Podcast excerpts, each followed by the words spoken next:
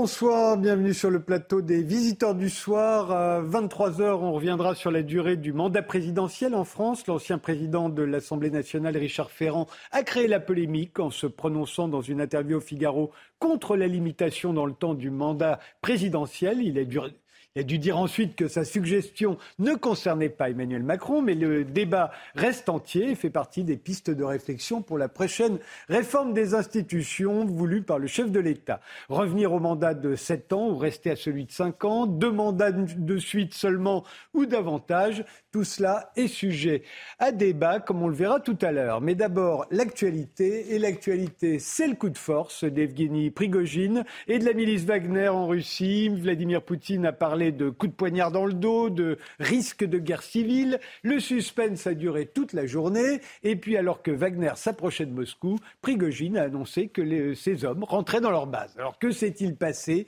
au cours de cette journée historique? La rébellion est-elle terminée? Poutine en sort-il renforcé ou affaibli Et la guerre en Ukraine, dans tout ça Pour en débattre, nous allons pouvoir compter sur Vladimir Fedorovski, euh, l'auteur de Poutine et l'Ukraine, les faces cachées, de Sorgue, un espion pour l'éternité, ancien diplomate au temps de la perestroïka. Vous avez vécu aux premières loges à l'époque la tentative de coup d'État d'août 1991 contre Gorbatchev.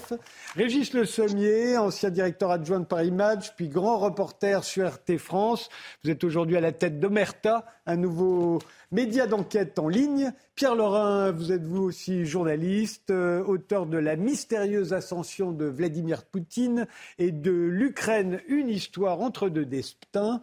Gérard Vespierre, vous êtes le fondateur du site Le Monde décrypté. D'autres vont intervenir euh, en duplex. Hein. Carole euh, Grimaud, la fondatrice du think tank Center for Russia and Eastern Europe Research de Genève, est déjà là. On aura tout à l'heure Oleg Koptsev, professeur de géopolitique à l'American University of Paris, et l'ambassadeur de France, Eugène Berg, qui a publié Ukraine février 2023. Alors, première question, ben, tiens, vous, euh, Vladimir Vetorowski, vous qui vous y connaissez en coup d'État, qu'est-ce qui s'est passé aujourd'hui en Russie et, qui a gagné, Prigogine ou, ou Poutine? Marché, c'est un marché de dupes. Dans la réalité, euh, je dirais que euh, moi, je prédis que plutôt Poutine qui a gagné. Euh, il y aura une sorte de réflexe légitimiste. Euh, tout d'abord dans l'armée, il a téléphoné à tous les chefs de front, à tous les généraux, pratiquement. Et ce qui est significatif, d'après mes, informations, vous savez, euh, Prigogine, derrière lui, il y a trois filiations. Il y a la filiation de GRU, c'est un, euh, renseignement militaire c'est un réflexe légitimiste qui a primé chez eux. Ils ne voulaient pas marcher à la, confrontation avec le Kremlin. Deuxième filiation, c'est les anciens de, de, groupe Alpha, du KGB, de, renseignement euh, extérieur essentiellement. Non plus, ils ont été plutôt sceptiques envers la démarche. Ce qui a marché, c'est les gens qui sont assez importants c'est euh, l'ancien pègre, la pègre. Vous savez, il vient du milieu criminel, il a passé, euh, Prigogine, 9 ans en tôle, et puis il a engagé beaucoup de, criminels qui ont été en tôle pour participer à son aventure. Et finalement, ces gens-là, ils ont été le plus enthousiastes. Mais euh, le, pays, le pays ne marchait pas avec cette démarche, alors je prédis que plutôt Poutine qui veut se renforcer de cette affaire. En revanche, je ne donne pas un copec pour l'avenir de Prigogine, parce que Poutine, j'ai écrit beaucoup, je, suis poutinologue patenté avec mes 4 ou 5 livres que je lui ai consacrés. Euh, Poutine est très rancunier et je pense qu'étape par étape, il va l'évancer. Je ne donne pas un copec pour, pour son avenir. Alors que s'est-il passé aujourd'hui en Russie pour vous, euh, Pierre Laurin Euh, c'est une histoire qui semble très compliquée, mais qui en fait est très simple. Euh, Evgeny Prigogine est, euh, est, un homme qui s'est laissé emporter par la fièvre du succès. Le succès de Bakhmut, la renommée. cela fait longtemps qu'il se sent en danger. Et il se sent en danger pourquoi? Parce que le ministère de la Défense a demandé à tous les soldats de fortune de Russie, des différentes compagnies militaires privées, de s'enregistrer au ministère. Et dorénavant, à partir du 1er juillet, c'est le ministère qui va les payer. Les compagnies restent en l'état, mais ce n'est plus le patron de la compagnie qui les paye, c'est le ministère. Donc, leur fidélité va aller au ministère. Et le seul qui a refusé, c'est Brigogine. Le seul. Parce que, justement, il avait un peu le melon. Et je crois que ce qui s'est passé là, ces, ces, dernières 24 heures, c'est qu'il s'est rendu compte qu'il perdait tous ses pouvoirs et qu'il euh, fallait bien qu'il fasse quelque chose. Et il pensait qu'une partie de l'armée allait se rallier à lui. Et ce n'a pas été le cas. Peut-être effectivement, euh, comme dit euh, mon ami Fyodorovski, la pègre s'est ralliée à lui, mais la pègre, combien de divisions? Donc, techniquement, il ne pouvait pas gagner. Et il s'en est bien rendu compte au bout du compte. Simplement, pourquoi le président Loukachenko, le président biélorusse, a servi d'intermédiaire? Parce que Poutine, après le discours de ce matin, ne pouvait plus prendre langue avec Prigogine et parce que Prigogine lui-même ne voulait plus parler avec euh, les représentants du ministère de la Défense. Donc il fallait un neutre. Enfin, un faux neutre. Un faux neutre, oui. Ou un faux nez. Euh, Régis Le Sommier, pour vous, il s'est passé quoi aujourd'hui? Parce que ça a été une sacrée journée quand même. Hein C'était une sacrée journée. Ils étaient à 200 km de Moscou. Oui, il y a eu cette, euh, tout ce qu'on a suivi, ce qu'on voit sur cette autoroute euh, gigantesque qui fait près de 1000 km, qui part de, Rostov jusqu'à Moscou. On les annonçait progressant. C'était la marche sur Rome. voilà, on, on s'est dit, mais est-ce qu'il a les est-ce qu'il est suffisamment euh, euh, Est-ce qu'il sait ce qu'il fait? Est-ce que Poutine est suffisamment affaibli? Donc il y, a, eu quand même des, grands moments de doute. Euh, ce qui a été déclencheur quand même, je vais, pour rebondir sur ce qui a été dit à la fin, le, il y a eu deux, deux phases en fait. C'est quand Prigogine a prononcé le mot l'appel à l'insurrection. Là, je pense qu'au niveau de Poutine, c'était plus possible. Et quand Poutine a prononcé le mot trahison et a appelé ah au traître, la, la Prigogine s'est vu coincée. Et je pense que cette dynamique-là et cette absence de communication entre les deux hommes a fait que, a fait que euh, euh, Prigogine s'est lancé dans une fuite en avant jusqu'à euh, l'intervention de Loukachenko, euh, en sachant que jusqu'à présent, malgré euh, les différents, malgré toutes les, les phrases, parce que on oublie un peu vite, mais pendant toute la bataille de Bakhmut, souvenez-vous, les chantages que Prigogine a fait à l'état-major, menaçant de retirer ses troupes. Hein, même il était allé jusqu'à retirer ses troupes d'un certain nombre de quartiers mmh, mmh. pour demander soit plus de munitions, expliquant déjà à l'époque qu'on gaspillait la vie humaine sans compter, que les, les gens d'état-major étaient corrompus, qu'ils étaient. C'est pas nouveau ce discours-là, mais je crois que dans sa rhétorique, quand il y a eu appel euh, à l'insurrection, Poutine euh, s'est dit il est allé trop loin. Donc il y a eu voilà. Et puis euh, c'est revenu par quelqu'un justement une sorte d'intermédiaire entre guillemets neutre, mais pendant tout tout le, le temps avant, Prigogine dialoguait toujours avec Poutine via un intermédiaire, pas directement, mais il y avait toujours ce contact parce que c'est la créature de Poutine. On pourra en revenir, revenir là-dessus après, parce que il a été quand même construit. C'est une sorte, moi j'appelle ça une sorte d'expérimentation euh, que Poutine a voulu faire avec la milice Wagner, qu'il a utilisée à plein de, reprises, et Prigogine a été euh, un petit peu le fer de lance de cette expérimentation militaire décidé par Vladimir Poutine et qui a failli lui revenir au visage. Mais là, ce que vous nous décrivez, c'est le putsch d'Alger, en fait, hein, euh, en avril 61. Oui, euh, De Gaulle qui, qui suscite l'espoir, euh, les généraux qui veulent pas, voilà, et puis De Gaulle qui ensuite, évidemment... Se... Donc pour vous, c'est c'est Poutine qui a gagné dans l'histoire Poutine, attention, parce que la, vraie question, oui, on, imagine mal Prigogine garder sa stature. On sait ce que dit, nous a dit Vladimir Fedorovski, qui connaît très très bien que Poutine, on n'a pas de difficulté à le croire, que Poutine est extrêmement rancunier et que Prigogine finira peut-être pas au goulag, mais en tout cas dans un, euh, dans un placard où... Euh, euh, on, ne sait pas, mais en tout cas, voilà. non, Poutine va peut-être jouer justement la carte du renforcement autour de lui. Euh, contrairement à ce qu'on a entendu aussi, attention, la, population russe n'a pas la, population, la popularité de Poutine n'a pas diminué. Euh, elle est toujours. Et, les Russes étaient, enfin en tout cas les moscovites étaient très très calmes. Hein. Étaient très calmes, et même à Rostov-sur-le-Don, on n'a pas vu des gens se jeter dans les bras des gars de Wagner qui étaient euh, qui débarquaient dans le centre-ville. Donc voilà, je crois qu'il a cru un moment pouvoir cristalliser des. Il a aussi parlé, il a aussi remis en cause les fondements de la guerre en, Ukraine. Hein. Oui, on y reviendra parce qu'il a, il a dit et, de la propagande officielle. Voilà. Et là, ce soir, il, dit il faut reconquérir, s'attaquer à l'armée ukrainienne et reconquérir les terres naturelles des Russes. Un discours complètement à l'inverse, mais ça, Prigogine nous a souvent habitués à ce genre de volte-face. Carole Grimaud, qu'est-ce qui s'est passé pour vous au cours de cette journée? Une journée folle, hein, une journée folle, euh, un coup de sang, un coup de euh, de Yevgeny Prigogine qu'on attendait, euh, qu'on attendait suite à tous les, échanges, les échanges avec le, ministère de la Défense et les, insultes qui ont, alimenté de toute façon les médias depuis, de longues semaines. Donc on s'attendait à, un, coup de, sang de sa part.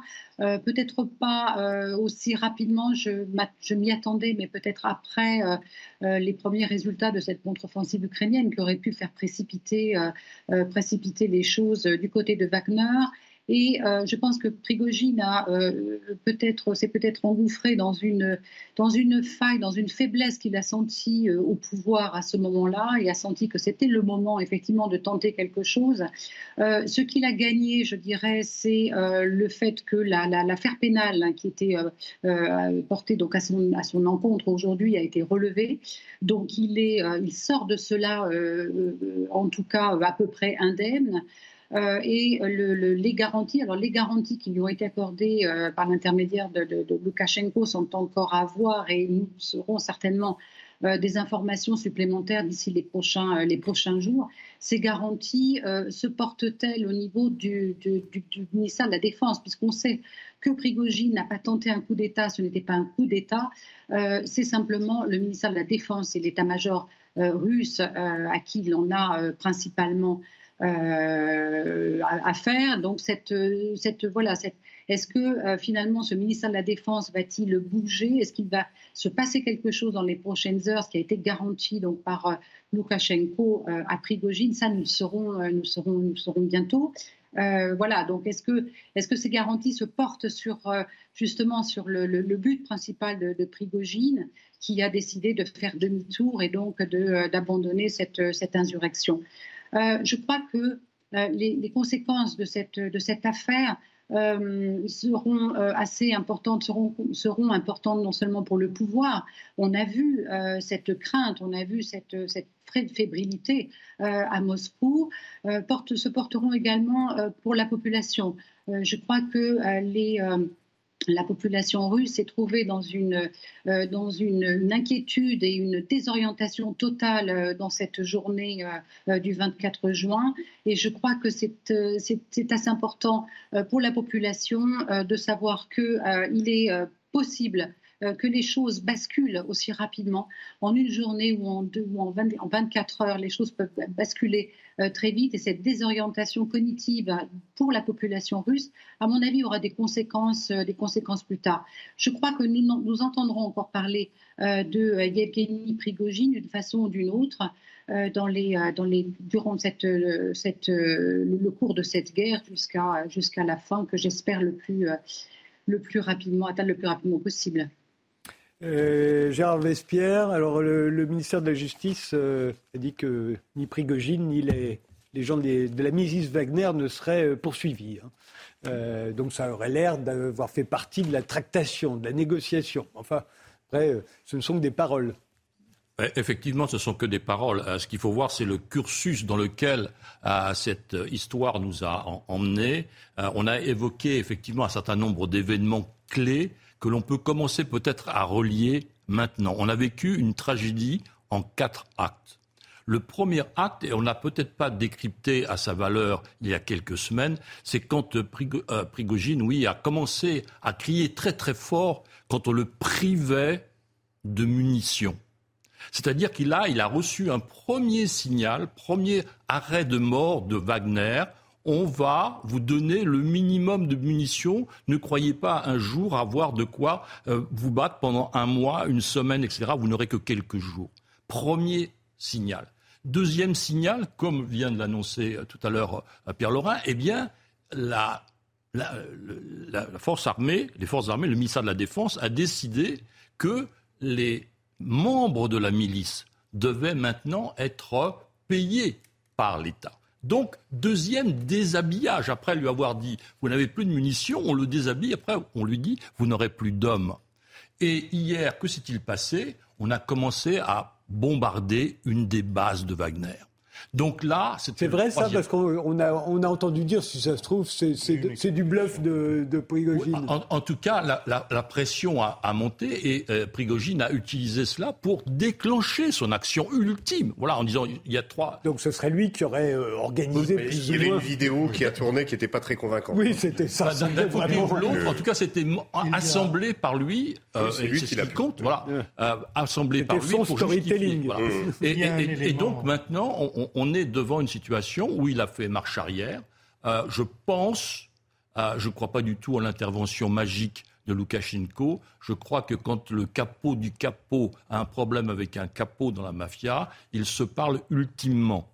Euh, parce que une minute ou deux minutes pour prendre des accords essentiels, ça suffit. Donc vraisemblablement, il peut y avoir eu des échanges limités à l'ultra nécessaire entre Poutine et Prigogine. Maintenant, euh, le sort de Prigogine, effectivement, il ne sera peut-être pas poursuivi, mais Poutine a dit ce matin qu'il avait un poignard dans le dos. Je ne vois pas comment euh, Prigogine, maintenant, va pouvoir se dégager du poignard que Poutine lui réserve. Il y, a, il y, a, un élément important euh, pour expliquer un peu cette histoire de bombardement des camps de, de Wagner. C'est qu'il se trouve que hier, le ministre Shoigu et le chef de l'état-major général Gerasimov les étaient deux ennemis tous les deux à Rostov. Hmm. Et que donc euh, ces bombardements supposés, peut-être étaient-ils réels, mais honnêtement ça m'étonnerait beaucoup, étaient euh, le prétexte pour foncer sur Rostov et essayer de mettre la main sur les deux. Hmm. Alors, ça peut être logique puisque ce matin, euh, quand Prigogine est arrivé à Rostov, il a dit je veux parler, je veux rencontrer Gerasimov et euh, Shoigu.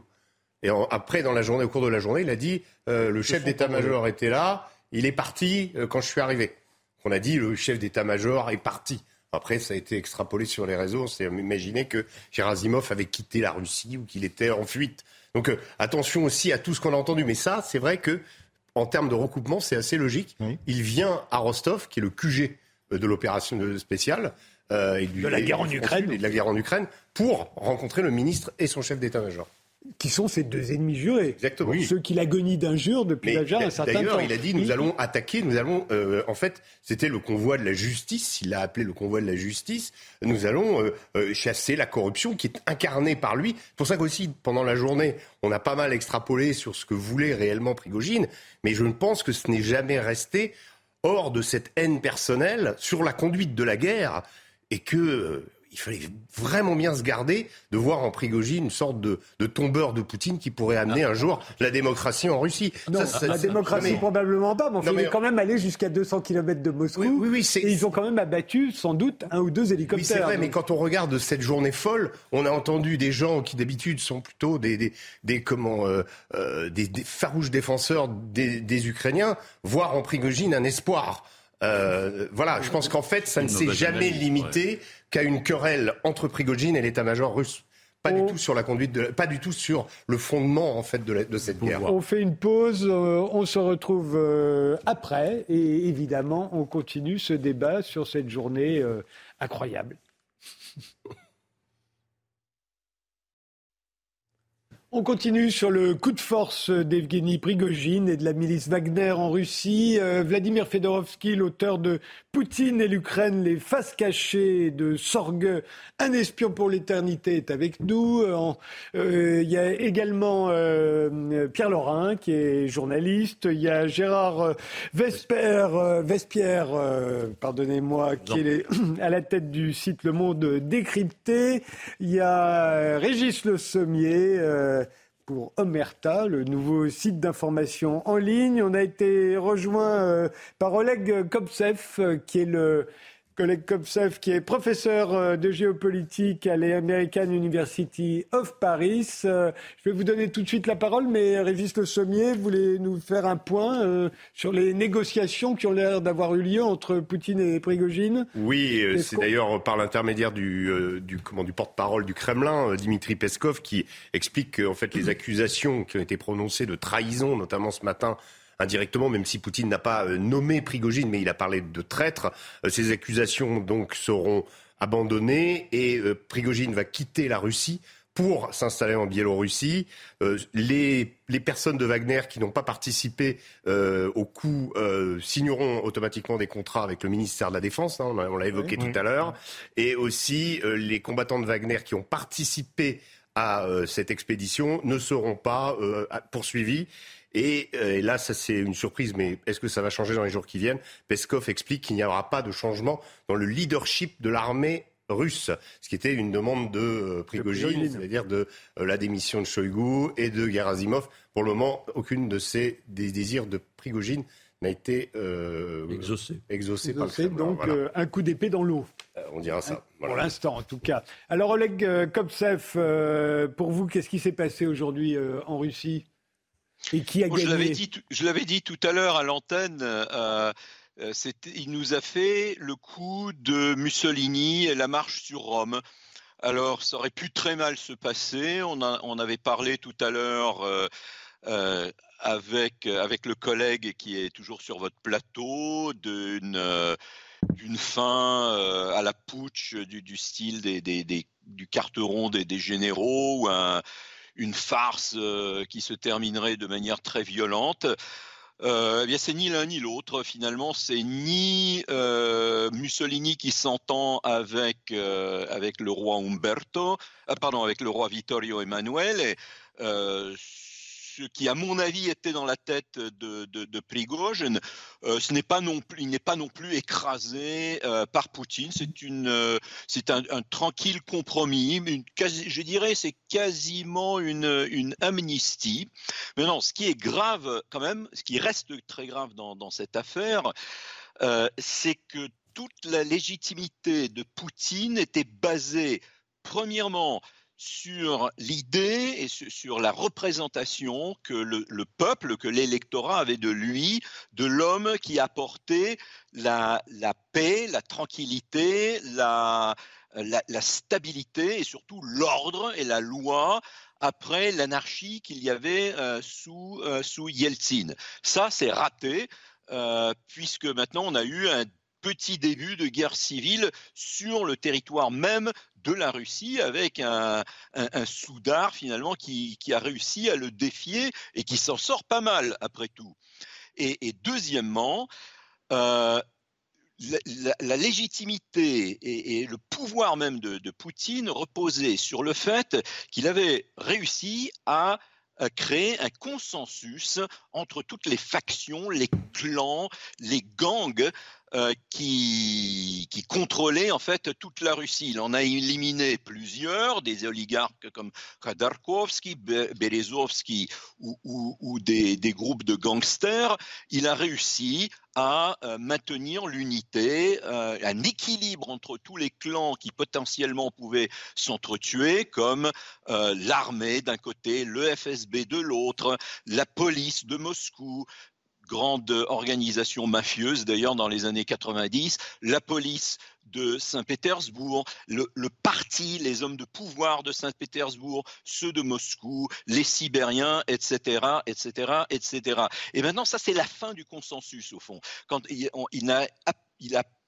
est apparu comme n'ayant pas été capable d'arrêter, de, tuer dans l'œuf euh, une un début de véritable guerre armée entre les clans, les clans dans ce cas étant l'armée, l'establishment militaire et euh, qui représente une autre force, eh bien la, euh, une, milice privée, certes au service de l'État, mais euh, une milice complètement parallèle à l'armée et euh, une autre force dont on ne parle pas assez souvent, c'est le contrôle de tout un tas de fermes informatiques et notamment tous ces trolls qui, dit-on, ont, saboté les élections américaines en 2016. Voilà les, forces qu'il y avait en lice et Poutine n'a pas su arrêter cela. Alors maintenant, voilà, au bout, ça n'a duré que, très peu de temps, mais ça va euh, euh, ça va détériorer terriblement, euh, plus que l'image de Poutine, mais sa légitimité même.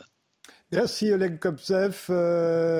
Vous vouliez réagir, Régis Sommier Non, moi je, je, pense que oui, c'est sûr qu'en termes d'image, c'est jamais bon en plein milieu d'une guerre d'avoir une chamaillerie entre des divers partis importantes. Hein. Euh, Bakhmut, c'est Wagner. Wagner, c'est 25 000 soldats très aguerris. Et puis, on a l'armée russe de l'autre côté. Donc, c'est sûr que ça fait extrêmement désordre. Maintenant, Poutine, euh, pendant son long règne et, avant, euh, quand il a commencé dans les arcanes du pouvoir russe, souvenez-vous, à l'époque de la Tchétchénie, le pouvoir russe était aussi acculé. il a l'habitude, il a, il a connu des, moments très difficiles. Donc euh, je crois que c'est un animal euh, euh, politique, il n'est pas immortel, mais c'est quand même quelqu'un qui est extrêmement dur. Et aujourd'hui, je crois que il faut pas sous-estimer ça, c'est que la, société russe, oui, il y a eu des Russes qui ont quitté la Russie à la suite de l'invasion de l'Ukraine, oui, il y a eu des, critiques, mais une majorité de la population, et même une large majorité, est encore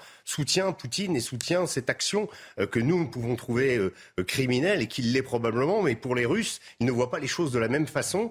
Et dans cette guerre, et plus elle dure, euh, on n'a pas remarqué de défritement euh, de la popularité de Poutine. Donc je ne crois pas que euh, ça va complètement changer les choses. Sur le front ukrainien, parlons-en un petit peu. Aujourd'hui, il n'y a pas eu d'évolution de, significative. On aurait pu penser que, comme il y a ce bordel, appelons-le, en Russie, les Ukrainiens en auraient profité pour faire, pour avancer. Peut-être que ça sera le cas dans les prochains jours, mais en tout cas, visiblement, c'était business as usual sur le front. Euh, je voudrais donner la parole à, Vladimir Fedorovski. Pour vous, euh, Vladimir euh, Poutine, il, a quand même été affaibli, là, au moins symboliquement. Est-ce qu'il peut s'en relever?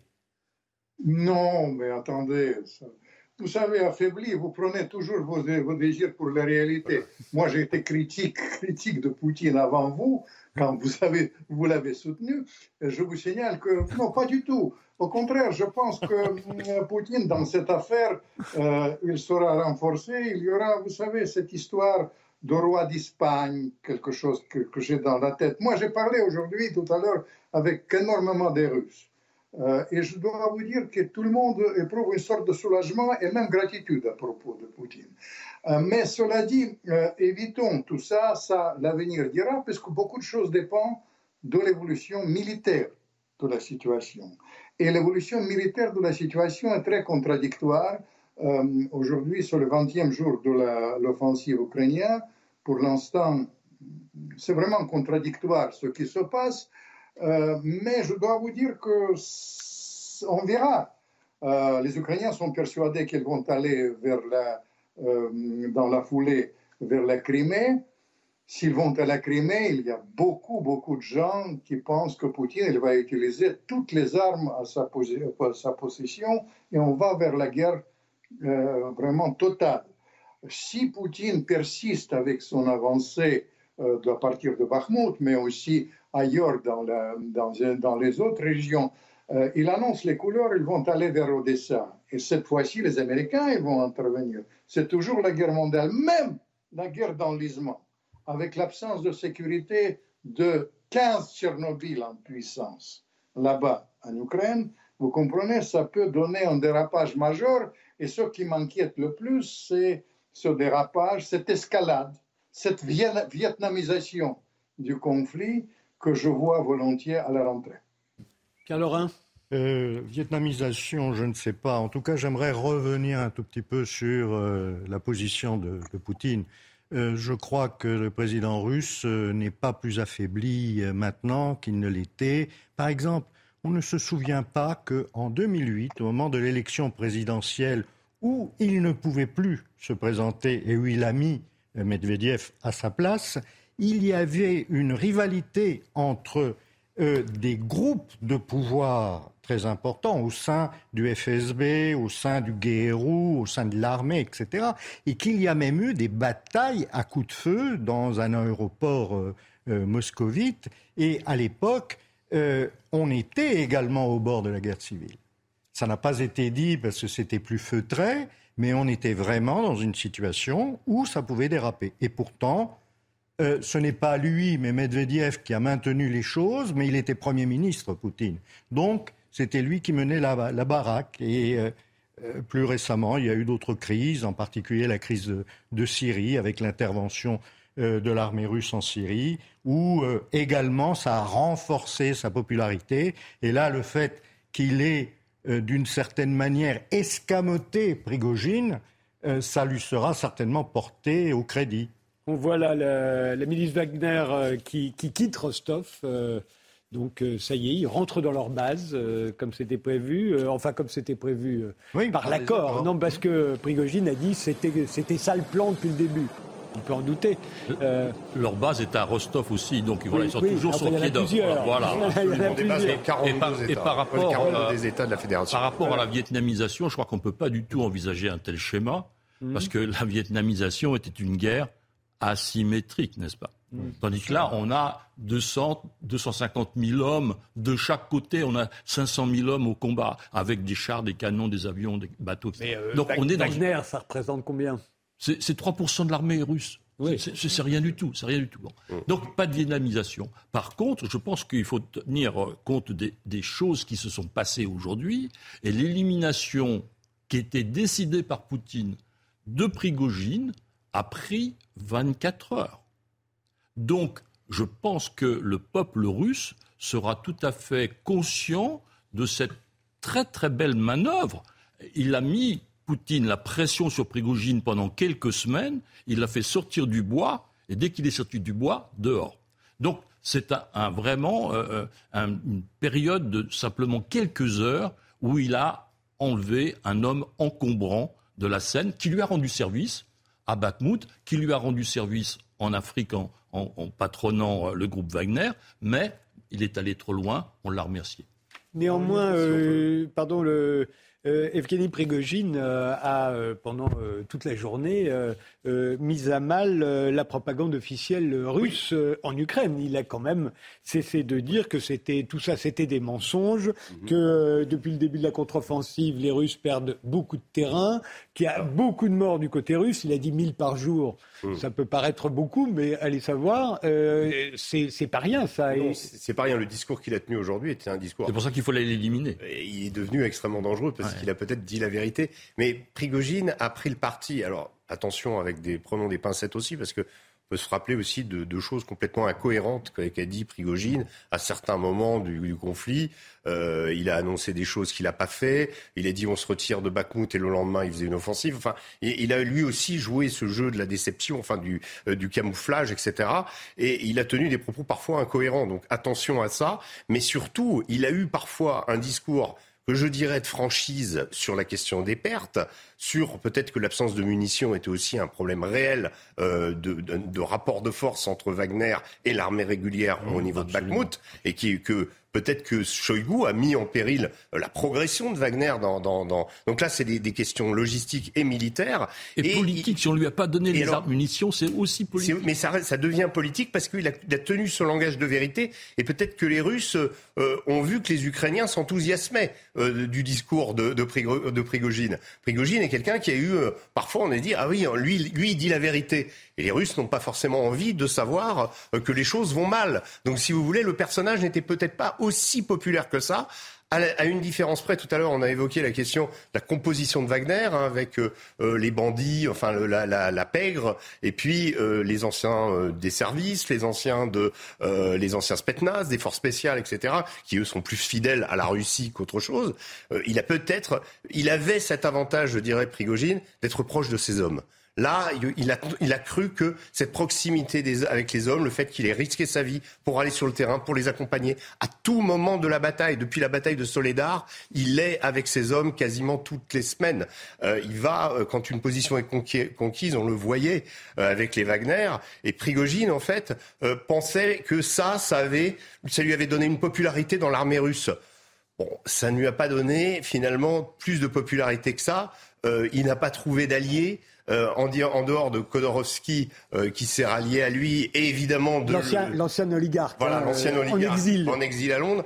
personne n'a apporté son soutien en Russie, sauf évidemment des gens qui sont en prison, des opposants voilà, qui l'ont soutenu. Mais sinon, en dehors de ça, il n'a pas trouvé d'appui euh, véritable. Donc, euh, le, pour, pour, conclure, on peut dire que euh, le personnage de Prigozhin n'était pas forcément quelqu'un d'extrêmement bien vu dans le reste de la Russie. Voilà. Mais c'est surtout, on voudrait comprendre, au fond, Qu'est-ce qu'il avait dans la tête euh, on, aurait pu penser que c'était une sorte, il se voyait comme une sorte de Donald Trump, Prigogine, avec un ah, lien direct, euh, beaucoup, de, beaucoup de messages euh, sur les réseaux sociaux. Trump, hein, c'est quelqu'un qui a fait mmh. des casinos, qui a, qui a, construit des chaînes de restaurants, etc. Donc il a, il a un côté businessman. C'est un businessman de la guerre, d'ailleurs. Mmh. C'est pour ça que peut-être aussi son analyse politique est un peu... c'est aussi un mercenaire à la base. Donc c'est quelqu'un qui espère être payé. Il y a une idée de solde, il y a une idée de, de, de, gain. de, gain et de... Et, et, et, ce que, que fait Wagner en Afrique, c'est de la préemption sur certains pays. Des mines de diamants, des, euh, ressources des pays se payent sur la bête. Donc on est dans une logique de mercenariat. Et, et, Prigogine, qu'est-ce qui se passe dans sa tête? Bah, euh, C'est, euh, je pense, l'ivresse de Bakhmut, parce que Bakhmut, il l'a mmh. délivré à Poutine sur un plateau, et je pense qu'il pensait, lui, être récompensé et non pas se voir privé de sa milice euh, et, la voir retourner dans l'armée, parce que c'est un peu ce qui, ce, qui a, ce qui a déclenché la crise. Mais on peut, se poser aussi la question de savoir qu'est-ce qui l'a arrêté, pourquoi à 200 km de Moscou, il s'arrête. Euh, euh, vraisemblablement parce qu'il ne pouvait pas aller plus loin. De toute manière, cette force 170 véhicules, dit-on. Ah oui, il n'allait pas prendre Moscou avec ça. Il n'allait pas prendre Moscou avec ça, d'une part, et puis d'autre part, effectivement, s'il y avait des garnisons ici ou là qui s'étaient ralliées. Là, ça devenait intéressant. Mais visiblement, rien ne s'est passé. C'est exactement comme euh, l'affaire du carteron des généraux dénoncé par, euh, par De Gaulle. L'armée était derrière De Gaulle. Les, les, les, euh, les conscrits, les conscrits étaient derrière De Gaulle. Et là, l'armée derrière Poutine. C'est tout. C'est aussi simple. C'est un parallèle que l'on peut faire. Pas d'effet domino. On ne peut pas prendre le Kremlin avec 3% de l'armée russe. Oui, certainement pas. Eugène Berg, l'ambassadeur de France, euh, nous a rejoint. Euh, c'est l'auteur d'Ukraine février 2023. Euh, bonjour Eugène Berg. alors vous, je vous pose la même question qu'à tous ceux qui se sont succédés. Qu'est-ce qui s'est passé pour vous au cours de cette journée et qui a gagné, Eugène Berg? Bah écoutez, on se demande si c'est pas la journée des dupes alors, bon, personne n'a vraiment gagné, personne n'a vraiment perdu, mais celui qui l'a moins perdu, c'est quand même Prigogine. Parce qu'avec 25 000 soldats, euh, qui sont un peu certains, bon, on sait d'où ils viennent, il a fait trembler les murailles du Kremlin, il a, il a, il a fait, il, il aucune armée constituée ne s'est opposée à lui, et il a obtenu une espèce de sauf-conduit euh, en, mettant, en montrant que finalement euh, le, roi était nu, c'est-à-dire Poutine n'avait pas les moyens de son pouvoir, que le pouvoir russe, sans être déliquescent, était relativement faible et avait besoin d'un appui extérieur de Loukachenko, dont on disait qu'il était complètement le vassal de Poutine. Donc pratiquement Poutine, le tsar omnipotent, tout puissant, euh, qui, a, qui, a, quand même failli dans cette espèce de, guerre euh, sans nom, a montré qu'il était, qu'il avait perdu son espèce de pouvoir, sa, maîtrise sur les événements. Il n'est plus le maître des, horloges, comme on l'a dit. Et Prigogine, euh, Prigogine s'en sort. Alors, on ne sait pas très bien comment ça va se terminer, parce que Prigogine aurait pu très bien continuer ses pressions se présenter comme un candidat au présidentiel, ramasser le quart des voix, il ne l'a pas fait. Mais peut-être qu'il le fera. Donc manifestement, ce n'est pas un match nul, mais ce n'est pas un chaos. Prigogine s'en sort avec les honneurs, parce qu'il aurait pu être massacré. Ce n'est pas 25 000 ou 30 000. Euh, il serait arrivé, il aurait été un petit peu. Mais il a montré que, avec une volonté et surtout avec un langage très cru, très direct, finalement, Prigogine, qu'on prenait pour une espèce de, criminel de grand chemin, il parle le langage de la vérité. Moi qui parle bien russe, je l'écoute. Il a un langage très clair, très direct. Il parle au nom. Il est contre le mensonge, il est contre la corruption, contre la bureaucratie. Ça parle ceci. Donc il a fait, il a fait trembler les murailles du Kremlin. Et c'est là qu'il faut voir, c'est une première étape qu'est-ce qui va se passer? J'ai entendu, j'ai passé toute la journée de vos confrères, certains on disait on va attendre 48 heures. Ben, finalement, ça s'est réglé très rapidement. Mais ça s'est réglé, attention, c'est qu'une première étape. Il faudra examiner ce qui s'est passé après. Mais encore une fois, euh, Poutine a perdu son aura, a perdu sa maîtrise sur la situation, et on verra très bien comment l'armée russe, c'est-à-dire les pauvres soldats qui sont au front, pourquoi ils se battent Puisque Prigogine leur dit la vérité. Il leur dit Vous êtes là, on vous a menti sans arrêt, vous vous faites massacrer. Est-ce qu'ils vont continuer à se battre? Est-ce qu'ils vont continuer à défendre des territoires auxquels ils ne croient plus? Donc, même si, si Prigogine n'a pas gagné la mise, euh, il était difficile de croire qu'il allait prendre le pouvoir, il a gagné finalement une espèce d'aura où il a dit la vérité aux gens. Est-ce que cette vérité va se répandre dans, dans la population russe, dans l'armée Mais là, il a marqué un certain point. Et, donc, on croyait qu'il allait sacrifier. Vous savez, les Russes, ils se sacrifient pour se sanctifier.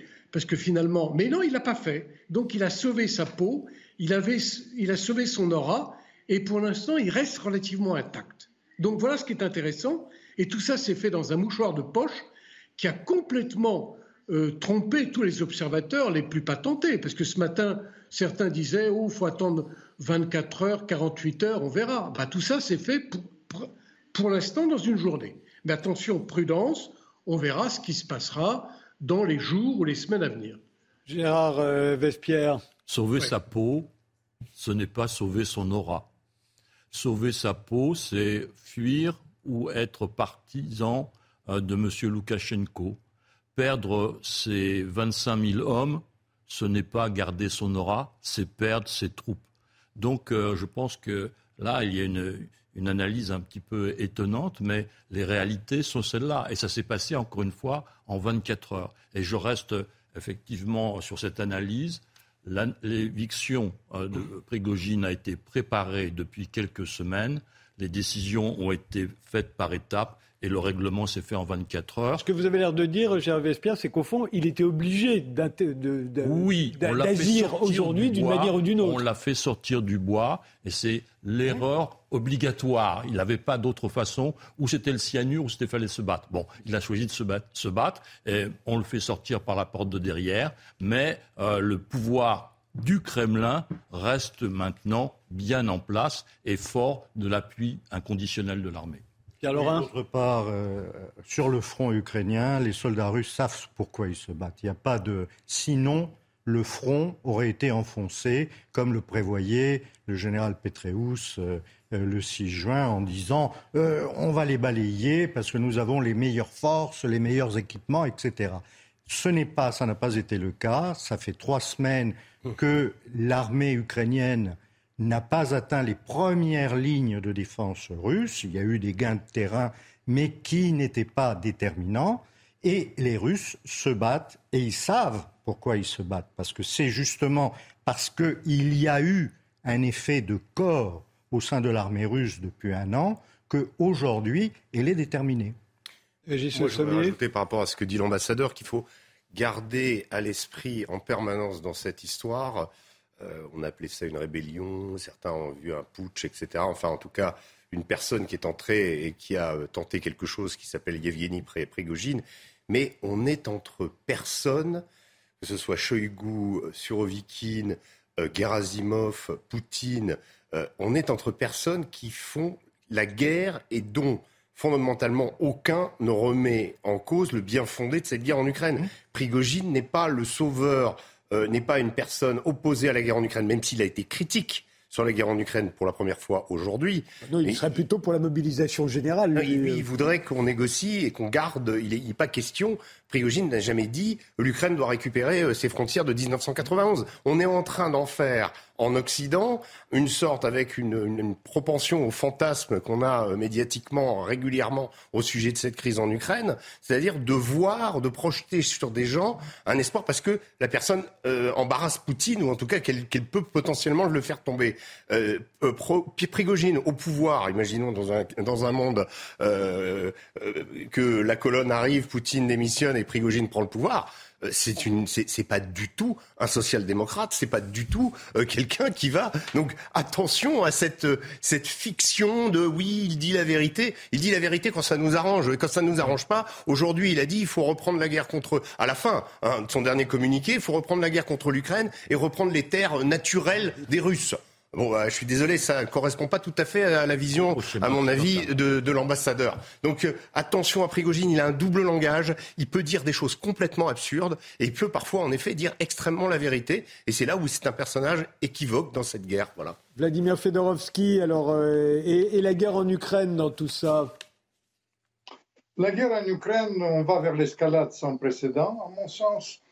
Euh, trois ou quatre scénarios que je vous décris et ça m'inquiète beaucoup. Euh, j'étais très heureux vraiment d'être avec vous parce que tous vos invités ont été absolument lucides sur l'évolution, euh, de, la, de la situation. Et en revanche, l'ambassadeur, il a prononcé quelque chose de tout à fait pertinent. C'était un, une marché de dupes, notamment une marché de dupes pour vos collègues.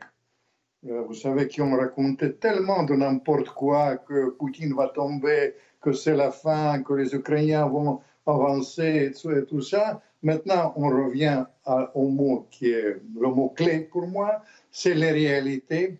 Et la réalité est très grave parce qu'on va vivre le, la crise sans précédent dans l'histoire de l'Europe. Euh, Eugène Berg? Oui, allô? Oui, oui, oui, vous êtes là. Je vous écoute, Eugène. Non, écoutez, bon, là aussi, il faut, qu'on voit. C'est évident qu'on a des points de vue un, peu différents, divergents. Mais l'essentiel, bon, Prigogine, c'est un homme qui, qui dit une chose, son contraire. Il a quand même dit, écoutez, il a dit plusieurs, à plusieurs reprises que tout l'objectif euh, de Poutine au départ, dénazifier, démilitariser, excusez-moi, il a dit, je l'ai écouté, c'est quand même du bidon. Il l'a dit ça, on ne peut pas le dire. Alors, euh, il, a, il a une approche euh, qui, est, qui évolutive. Alors évidemment, euh, je n'est pas le mouton blanc, c'est un espèce de pristupnik, c'est un, un type. Mais il a, il, il, dit, il parle au peuple et aucun, aucun dirigeant russe, et mon ami Fedorovski va pas me, me, contredire, il connaît ça très bien, il ne pratique pas la langue de bois, il ne dit pas que tout va bien, il dit une certaine vérité.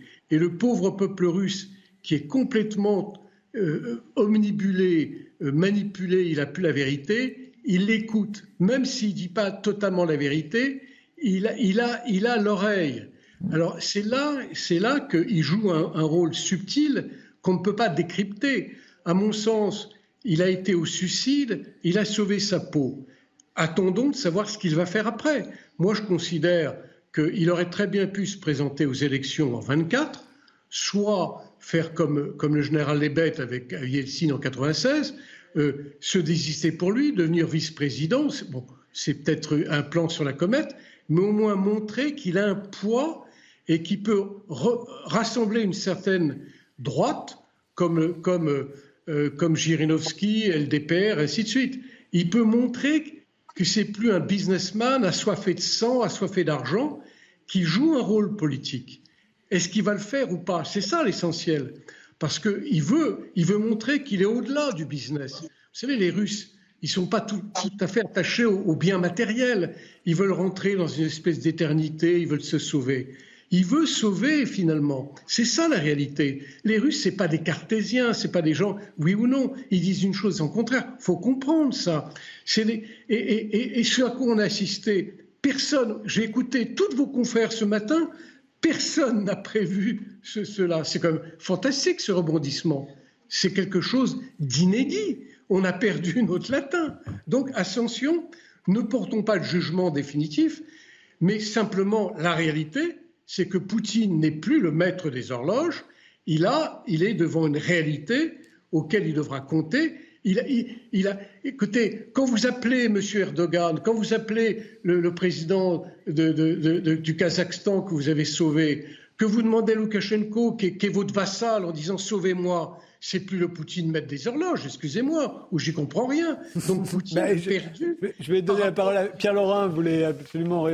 Oui, je crois que là, il y a une confusion totale. Si Poutine a appelé effectivement les chefs d'État des pays qui étaient autour de lui, c'est pour leur dire je contrôle la situation. Et s'il a dit à Loukachenko écoute, j'ai besoin d'un intermédiaire parce que je ne veux pas parler à ce pourri, alors toi, tu vas le faire. Et Loukachenko a dit d'accord, je vais lui offrir l'asile politique. Voilà, c'est comme ça que ça s'est passé. et, c'est pour ça qu'il part. Euh, et c'est pour ça qu'il part en Biélorussie. Voilà. Euh, euh, réaction Vladimir Fedorovski? Vous savez, c'est vraiment réaliste ce que dit mon ami Pierre Laurent. Et il a utilisé le mot qu'il fallait. C'était une farce qui se passait devant nos yeux. Mais c'est vrai que aussi l'ambassadeur Berg, mon ami l'ambassadeur Berg, il a raison de parler de quelque chose qui ressemble à Helsinki de, mon époque. Mais simplement, Prigogine n'est pas Eltsine, l'époque est une autre, et surtout, Poutine n'est pas Gorbatchev. Ah, Régis Sommier, dernier mot? Ah, Dernier mot, euh, non. Je pense que, euh, enfin, il va falloir. Moi, je pense qu'il faut quand même. Euh, là, on, dit oui, ça c'est, ça c'est. Il va falloir quand même. Et là, je suis assez d'accord avec l'ambassadeur. Attendre quand même quelques temps pour ah voir l'impact, voir l'impact. Et moi, surtout, je dirais de voir un petit peu quelles, va être, quelles vont être les l'évolution du front en Ukraine euh, dans les jours qui viennent. Je ne crois pas que c'est.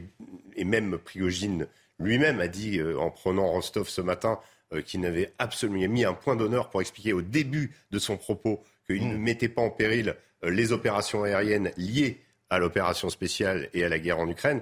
Donc voilà, donc il risque. Il n'y aura peut-être pas beaucoup de changements, mais on va voir. On va voir si ça, si ça a eu un, quelque chose. Voilà. Charles Vesper ben Écoutez, euh, je crois qu'on a vu hein, pour le moment, euh, depuis les dernières semaines en Ukraine, que des préparatifs. Nous attendions le 6 juin 1944, mais nous oublions qu'avant le 6 juin, il y a eu le mois d'août 1942 et le débarquement à Dieppe. Il faut tester. Donc actuellement, depuis quelques semaines, les Ukrainiens testent avec une toute petite partie de leur effectif et une toute petite partie de matériel le front pour savoir où et quand mieux euh, opérer avec la totalité de leurs forces. Et, vous ne pensez pas que ce qui s'est passé aujourd'hui, ça peut changer quelque chose sur le, front en Ukraine? Nous étions sur le front russe, là nous parlons du front ukrainien, ça n'a rien à voir. Ce soir, on retourne au front en Ukraine. Pierre-Laurent oui, je suis entièrement d'accord avec cela, à la seule différence que euh, je crois que euh, aujourd'hui, en tout cas, euh, l'Ukraine n'a pas les moyens de lancer une grande offensive et que la, disons que la comparaison entre Dieppe et le, jour J euh, n'est pas tellement pertinente dans la mesure où on, voit, on voit mal comment l'Ukraine pourrait reprendre des forces, même avec l'aide occidentale. L'aide occidentale, aujourd'hui, elle est presque terminée parce qu'on n'a plus rien ou presque à leur donner. on peut leur donner des avions, ça, ça peut changer. On leur a donné 500 chars, on leur a donné 1000 véhicules blindés de transport de troupes, on leur a donné trois fois plus d'IMARS, on leur a donné trois fois plus de César, mais pour Pierre Laurent, ça n'existe pas. Mais non, non, mais une couverture aérienne, euh, quand on opère avec une couverture aérienne, c'est quand même les plus facile. Les systèmes antiaériens sont présents des deux côtés. Oui, mais d'un côté, il y a des hélicos, de l'autre, il y en a quand même beaucoup moins, et ça, c'est crée un problème. On s'arrête là. les patriotes gèlent tout. On s'arrête là. Je vous remercie euh, tous les trois, ainsi que Vladimir Fedorovski et Eugène Berg, également Carole Grimaud et Oleg Komsev, qui étaient avec nous au début de, ce débat. Euh, on laisse euh, Isabelle Piboulot faire le rappel des titres, et puis après, on revient en France. La Russie ne poursuivra pas pénalement les combattants de Wagner après avoir fait volte-face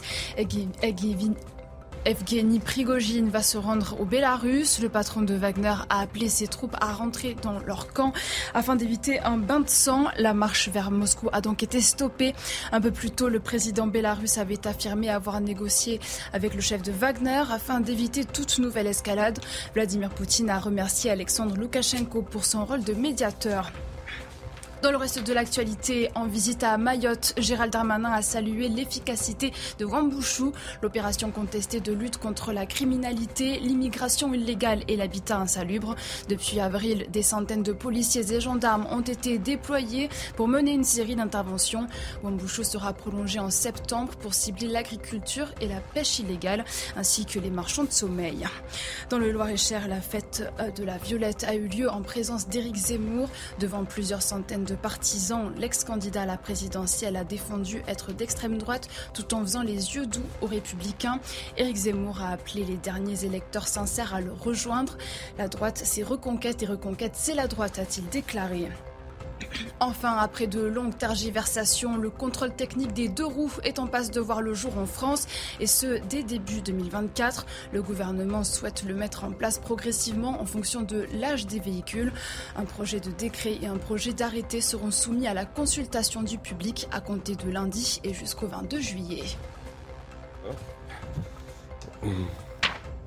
Bienvenue si vous nous rejoignez maintenant. Les visiteurs du soir, c'est de 22h jusqu'à minuit. On quitte la Russie, on revient en France. L'ancien président de l'Assemblée nationale, Richard Ferrand, a créé la polémique en se prononçant dans une interview au Figaro contre la limitation dans le temps du mandat présidentiel. Il a été accusé de vouloir modifier la Constitution pour qu'Emmanuel Macron puisse rester au pouvoir en 2027. Il s'est rattrapé ensuite en disant qu'on ne change pas les règles en cours de match, que sa suggestion ne concernait pas l'actuel locataire de l'Élysée. Néanmoins, la durée du mandat présidentiel reste un sujet de débat. Tout le monde le sait, ça fait partie des pistes de réflexion pour la future réforme institutionnelle voulue par Emmanuel Macron. J'ai donc invité Martine euh, Mathilde Mathilde, pardon, Mathilde Hetzmann-Patin, professeur de droit constitutionnel à l'Université du Mans. Pierre Steinmetz, vous avez été directeur de cabinet du Premier ministre Jean-Pierre Raffarin, puis membre du Conseil constitutionnel de 2004 à 2013. Arnaud Benedetti, rédacteur en chef de la revue parlementaire et l'auteur de Comment sont morts les politiques, le grand malaise du pouvoir. Et Paul Cassia, professeur de droit à l'Université Panthéon-Sorbonne. Il y a également Guillaume Bernard qui est avec nous en duplex, spécialiste des institutions. Vous enseignez à l'Institut catholique de Vendée. Alors je rappelle que c'est Nicolas Sarkozy, quand il était à l'Élysée, qui a voulu limiter à deux le nombre de mandats successifs du président de la République. Il était plus démocratique, disait-il, que le chef de l'État ne puisse pas se faire réélire à l'infini.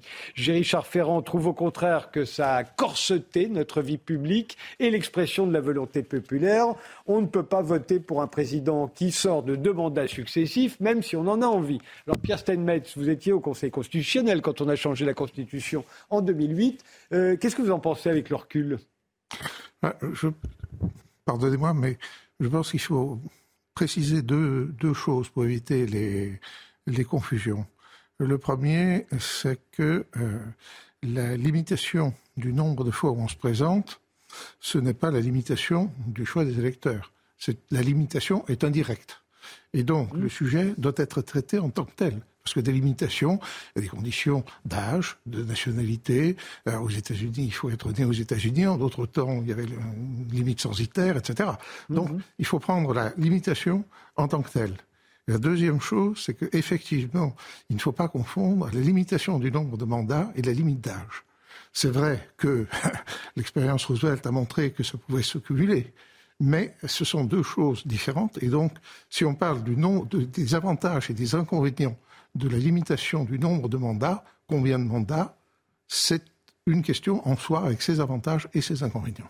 Mathilde euh, Etzman-Patin je pense qu'il faut revenir, vous avez mentionné Nicolas Sarkozy et euh, la raison pour laquelle il a présenté cette réforme. C'était aussi, de son point de vue, pour qu'un président euh, qui fait son second mandat, s'il en fait un, ne soit pas un président candidat, un président en campagne, mais un président président.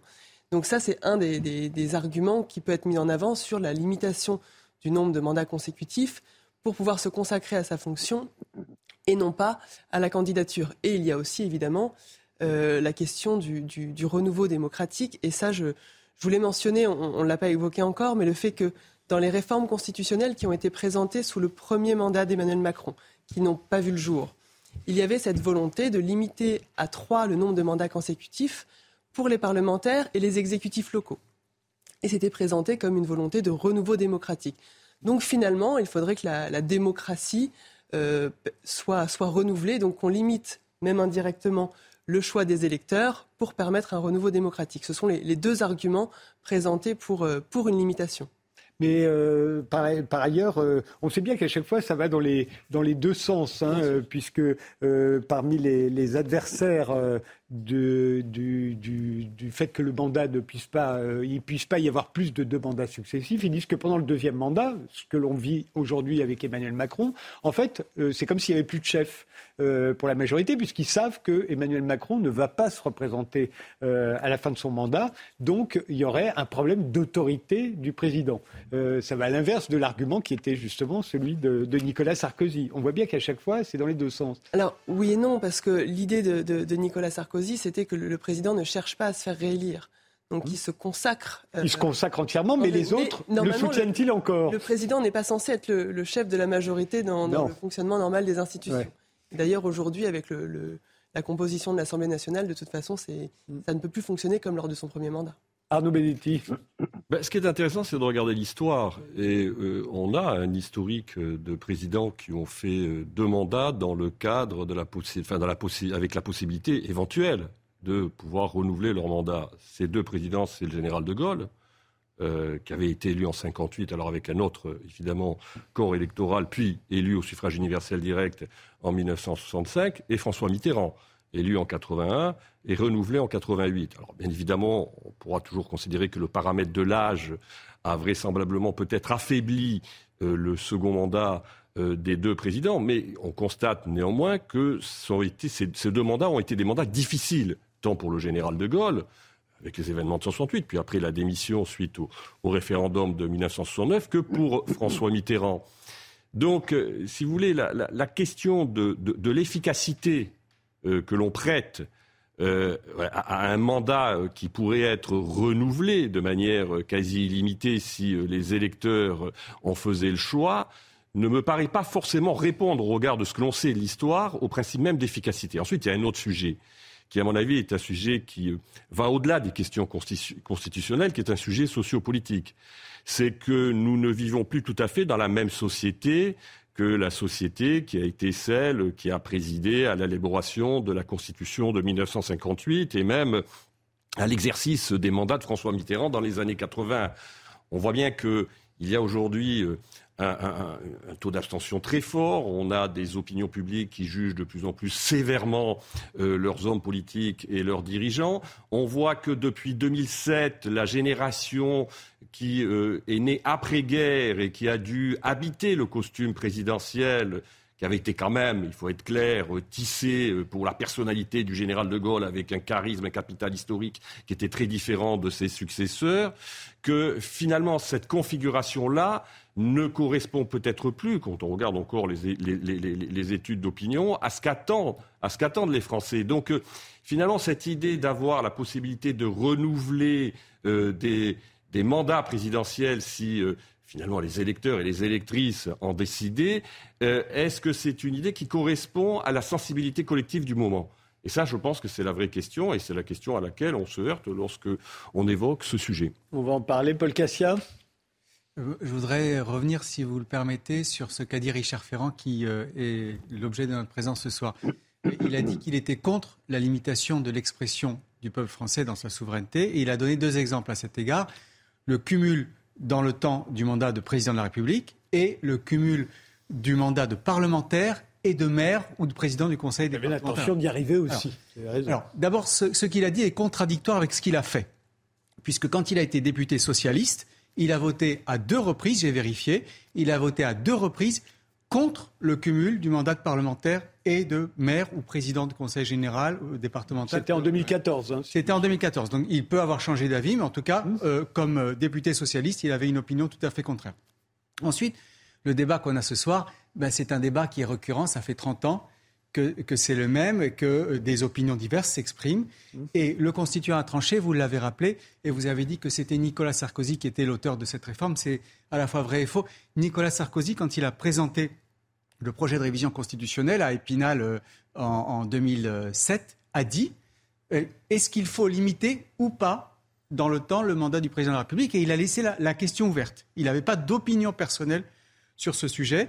Et la Constitution a été modifiée telle qu'elle est telle qu'elle est aujourd'hui, mais ce n'est pas lui véritablement le, père de cette modification. Mais il l'a vraiment défendu et endossé, hein, parce qu'il a défendu cette oui, il a décision comme si elle était la sienne. Le, PAC, le PAC de, la réforme de, 2008, dans laquelle figurait effectivement cette limitation, qui euh, est justifiée par ce qu'a rappelé Mathilde il y a un instant, l'idée de renouvellement démocratique. Et ce que je voudrais dire pour terminer, c'est que cette modification, finalement, c'est la première fois qu'on va l'expérimenter grâce à Emmanuel Macron. Et euh, puisque c'est la première fois qu'un président en exercice ne sera pas en capacité, non pas physique, en, tenant à l'âge, mais tenant à la Constitution, de se représenter.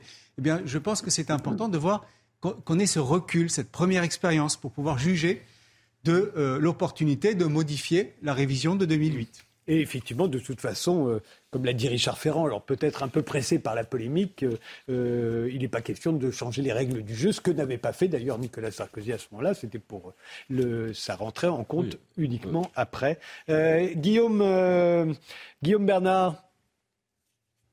Écoutez, moi je dois dire que je suis assez étonné euh, par euh, cette défiance ambiante qui s'exprime vis-à-vis des, électeurs et du peuple. Euh, moi, je crois qu'il y a deux raisons pour lesquelles on pourrait être favorable à la remise en cause de la révision de 2008.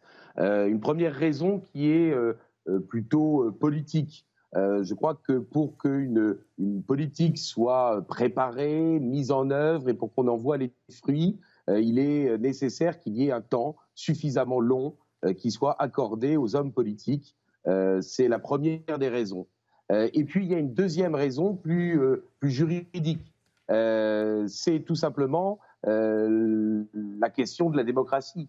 au nom de quoi empêcherait-on les Français, les électeurs, de décider qu'ils veulent réélire plus de deux fois de suite un président de la République? Je crois qu'il y a quand même un enjeu quant à la définition de ce qu'est notre démocratie euh, aujourd'hui. Sommes-nous vraiment dans un régime authentiquement démocratique?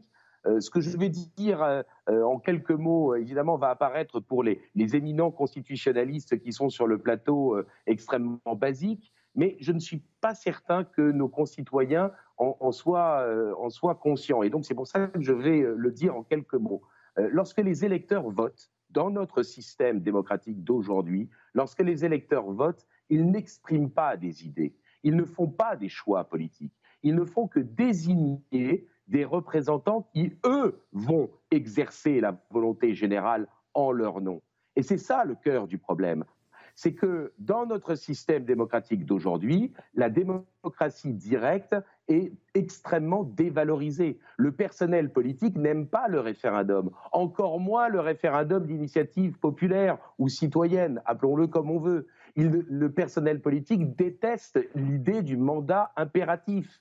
Or, euh, s'il y a bien un certain nombre de mesures qui pourraient permettre de rendre du goût à nos concitoyens dans la politique et dans le débat politique, eh bien, ce serait de telles mesures, le mandat impératif, la démocratie directe, le référendum d'initiative, d'initiative populaire. Et cette défiance vis-à-vis eh des électeurs qui ne pourraient pas réélire plus de deux fois un président de la République s'inscrit dans la même idée, dans la même défiance euh, qu'il y a dans euh, euh, ce rejet de la démocratie directe. Pierre Steinmetz. Oui, c'est ce que je craignais. Hein. C'est-à-dire, on part sur la, le débat sur la démocratie. Euh, pourquoi limiter le, nombre de mandats à deux? Bah Parce que précisément, les électeurs ont décidé ça euh, en, révisant la Constitution pour limiter. C'était pas le cas avant, c'est maintenant le cas après. Donc, la vraie question qui se pose, c'est est-ce que pour les, pour le, bien du pays, il est, il est préférable d'avoir un nombre de mandats limité ou pas? Comme le disait M. Benedetti, euh, les circonstances changent euh, éminemment, et par ailleurs, le nombre des mandats n'est qu'un élément au sein d'une situation qui est éminemment multifactorielle. Je veux dire, aujourd'hui, tout le monde voit. je veux dire, en plus, l'unanimité est, quelque chose d'à la fois admirable et d'extraordinairement changeant. Euh, mais Aujourd'hui, la mode, c'est de dire euh, début du deuxième mandat, euh, ça y est, c'est fini. Bon, euh, personne n'a dit ça pour Obama. Son deuxième mandat, il n'était pas mort quand il a été élu la deuxième fois. Euh, aujourd'hui, on pourrait peut-être se poser la question qu'est-ce qui a fait le président de la République? C'est qu'il est au début de son deuxième mandat et que ça donc ça le gêne? Ça, certainement, c'est un élément. Ou est-ce que c'est parce qu'il n'a pas de majorité? C'est un élément qui me paraît autrement plus intéressant. Alors, du côté des deux mandats, il y a la continuité, euh, enfin, la, non-limitation des mandats. Il y a effectivement la possibilité de mener une politique dans la durée, et c'est un avantage considérable. Il y a le fait que celui qui se présente a une expérience et qu'il y a un certain nombre de bêtises qu'il ne refera pas. Et donc, c'est un avantage également considérable. Euh, d'un autre côté, il y a l'usure du pouvoir. C'est quelque chose qui existe. Et puis, il y a le fait que, euh, au fur et à mesure que vous prenez des positions, vous êtes prisonnier de vos positions. Pour prendre un exemple qui fâchera personne, euh, j'ai vu rentrer dans mon bar à Matignon en 1976. J'ai été son collaborateur au CSUG d'abord, puis à son cabinet, jusqu'à 81. Lorsqu'il est rentré en 76, c'était fondamentalement un universitaire. Certes, ce n'était pas un poulet de l'année, il avait été directeur de cabinet de, Jeanne Ney, il était vice-président de la commission, mais intellectuellement, il avait une ouverture totale. Et à chaque fois, prenait une décision, il fermait des portes. Et à la fin, vous vous trouvez avec effectivement une limitation de votre capacité de décision. Et ça, c'est un élément extrêmement important qui va, qui balance les deux autres. Ce n'est pas, euh, ce n'est pas univoque, si vous voulez.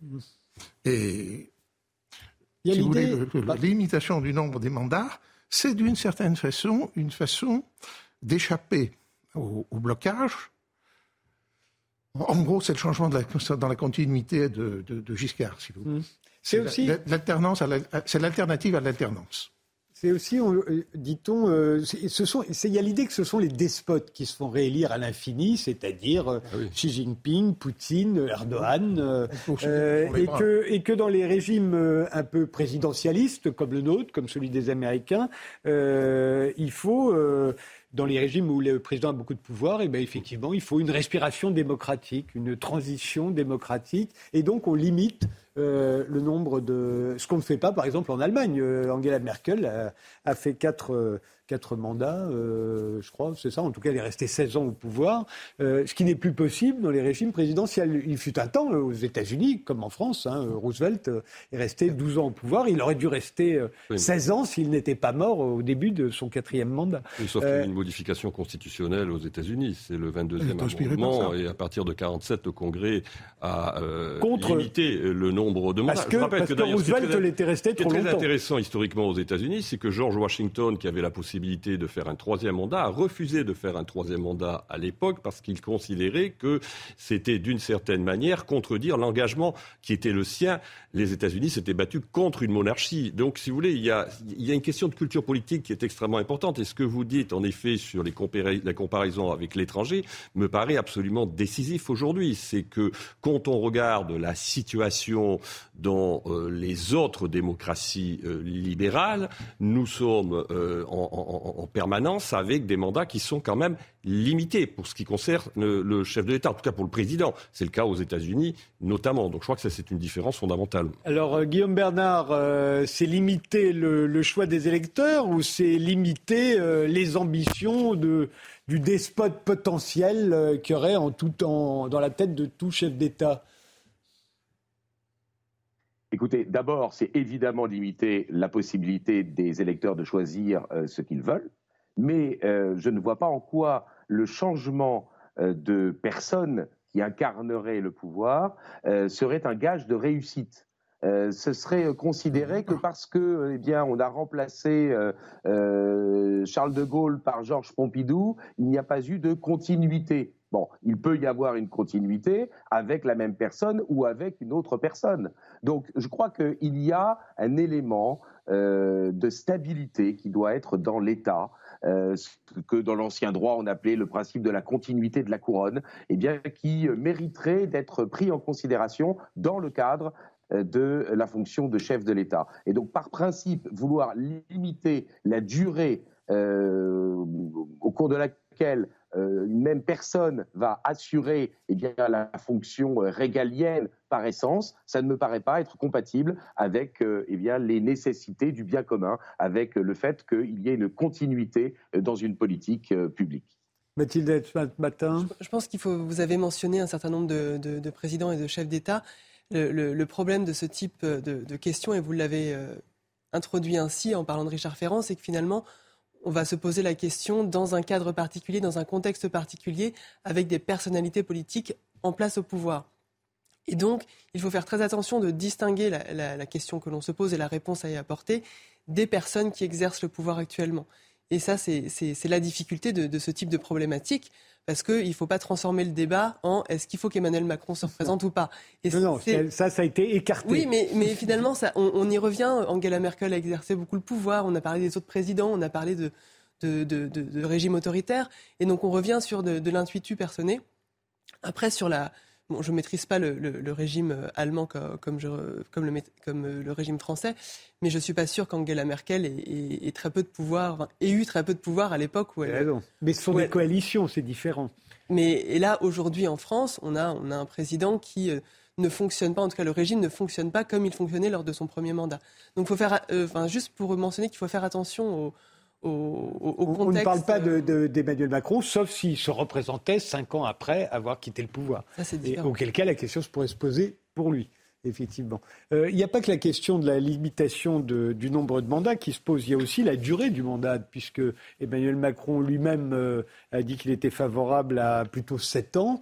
Euh, on sait que c'est un débat qui revient en permanence, et depuis qu'on est passé à cinq ans, on, se dit, mais on avait peut-être tort, peut-être que c'était mieux sept ans, parce qu'à l'époque, le, président était au-dessus de la mêlée, il était l'arbitre, et qu'à partir du moment où son mandat a été réduit à cinq ans, il s'est retrouvé euh, bah, une espèce de super Premier ministre. oui, alors la, difficulté, si vous voulez, que le quinquennat a accéléré le rythme électoral, c'est-à-dire qu'on le voit très bien dans le débat politique. Euh, dès le lendemain de l'élection présidentielle, on est quasiment dans un concours où un certain nombre de personnalités politiques euh, se préparent à la future élection. Donc, si vous voulez, ce, ce raccourcissement euh, du, de, la durée politique, en effet, euh, ne permet pas forcément un exercice serein du pouvoir. Euh, c'est la vraie question. Est-ce que finalement le passage du septennat au quinquennat a, d'une certaine manière, abîmé l'efficacité de l'action euh, politique, ou en tout cas la contrainte? On peut véritablement se poser la question euh, depuis finalement 2002. On voit bien que le mandat de Jacques Chirac a été, surtout que c'était un second mandat, après une cohabitation, a été un mandat profondément contraint par le quinquennat. D'où l'idée de certains, je pense que je crois que c'est M. Bertrand qui propose, lui, euh, un septennat euh, non renouvelable. Euh, la difficulté aussi, c'est, j'allais dire, les contre-pouvoirs. Parce qu'en fait, quand on pense à une réforme qui est une réforme de ce type, telle que la propose par exemple M. Ferrand, il faut savoir aussi que dans un régime qui a tendance à s'hyper-présidentialiser, euh, comment on va compenser cette, cette hyper-présidentialisation? C'est un vrai sujet. Et on le voit bien aujourd'hui, notamment euh, avec l'absence de majorité euh, pour Emmanuel Macron, qui est très souvent soupçonné de faire un usage des institutions de la Ve République qui irait à l'encontre, par exemple, des droits du Parlement. On l'a vécu lors de la réforme des retraites. Mathilde pour, euh, pour euh, poursuivre euh, votre, votre propos, sur la question de l'équilibre des pouvoirs, la question n'est pas forcément est-ce qu'il faut 5 ou 7, mais faut-il vraiment que, les, que le mandat des parlementaires, en tout cas des députés, soit la même durée, la même durée et au même moment ah et, et, en fait, finalement, quand vous parlez de l'équilibre des pouvoirs et des contre-pouvoirs, c'est ça, parce que on a un président qui vient d'être élu et qui fait campagne pour avoir une majorité, et après tout fonctionne. Euh... On rappelle que c'était l'objet de cette réforme, mais puisque c'était pour lutter contre les cohabitations systématiques qui s'étaient mises en place euh, depuis que les Français avaient découvert l'alternance. C'était l'objet de la réforme qui aujourd'hui est, euh, est critiquée par, euh, par un certain nombre, justement, en disant bah, on confond toutes les élections, on n'élit plus des parlementaires, on élit des, des, des parlementaires pour le président, on élit une majorité pour le président. On a vu que ça ne fonctionnait pas forcément et que là, pour la première fois, ça n'a pas fonctionné. C'est pour ça que Emmanuel Macron, d'ailleurs, en disant qu'il était favorable à un mandat de 7 ans, euh, a ajouté avec une respiration au milieu et des mm. élections législatives, comme aux États-Unis, il y a des élections à mi-mandat. On a l'impression qu'à chaque fois, au fond, euh, on est entraîné. Euh, peut-être malgré nous, vers un système à l'américaine, 5 ans, non renouvelable, et puis bientôt, avec des élections au milieu, ce sera le, le régime américain. Alors, ce qu'il y a de sûr, c'est qu'il ne va rien se passer jusqu'en 2027. Bien sûr. Euh, pour la raison qu'il n'y aura pas de révision constitutionnelle d'ici à 2027. Donc les, idées euh, émises par le président de la République ne trouveront pas de euh, traduction concrète. Pourquoi pensez-vous qu'il n'y aura pas de réforme institutionnelle Parce que pour qu'il y ait une réforme constitutionnelle, il faut soit l'accord de 3 cinquièmes de tous les parlementaires, soit un référendum. Et il me semble que ni l'un ni l'autre ne sont à l'ordre du jour. Donc il n'y aura pas de révision constitutionnelle pendant les dix années de la des deux quinquennats Macron. Il n'y aura pas eu de, réforme euh, constitutionnelle. C'est voilà, ce sera un, fait. Je voudrais simplement dire pour euh, ce qu'on a évoqué tout à l'heure sur euh, le non-renouvellement des mandats, il y a une soupape dans notre ordre juridique qu'on ne trouve pas dans les autres. C'est qui, qui consiste à dire que on ne peut pas exercer, nul ne peut exercer deux mandats de cinq ans consécutifs. Mhm. Ça veut dire que euh, euh, une même personne peut se représenter après qu'une transition est effectuée. Pas nécessairement de cinq ans. Euh, une personne peut rester six, six mois, un an président, président de la République, et ensuite l'ancien président peut se représenter. Vous, vous imaginez que ça pourrait s'organiser de cette manière-là? Ça peut euh, juridiquement s'organiser de cette manière. Donc c'est quand même une soupape très très importante. Oui, c'est Voilà. Et, euh, et, par ailleurs, je rejoins euh, tout à fait ce qu'a dit Mathilde il y a un instant. Le problème, c'est pas tant la durée, parce qu'on peut tous et toutes avoir des opinions sur cette durée, et elles sont toutes aussi justifiées les unes que les autres, ces opinions-là. Ce qui importe, c'est d'organiser les pouvoirs entre eux, de les imbriquer, de façon à ce que la séparation des pouvoirs en sorte améliorée. Or, ce qui s'est passé en 2000, lorsque le mandat du président de la République a été ramené de 7 à 5 ans, c'est que le mandat parlementaire, lui, est resté à 5 ans. Et on n'a pas pensé comment les checks and balances pouvaient s'organiser dans ce cadre-là.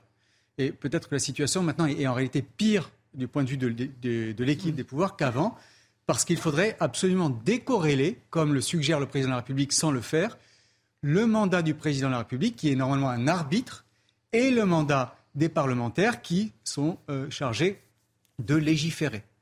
Kerstin Metz.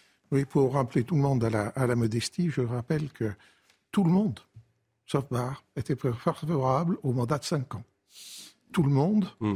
était favorable à la, coïncidence des élections législatives et parlementaires. Donc, on brûle allègrement ce qu'on. Et, et, tout le monde était d'accord pour qu'on déplace les élections législatives après l'élection présidentielle.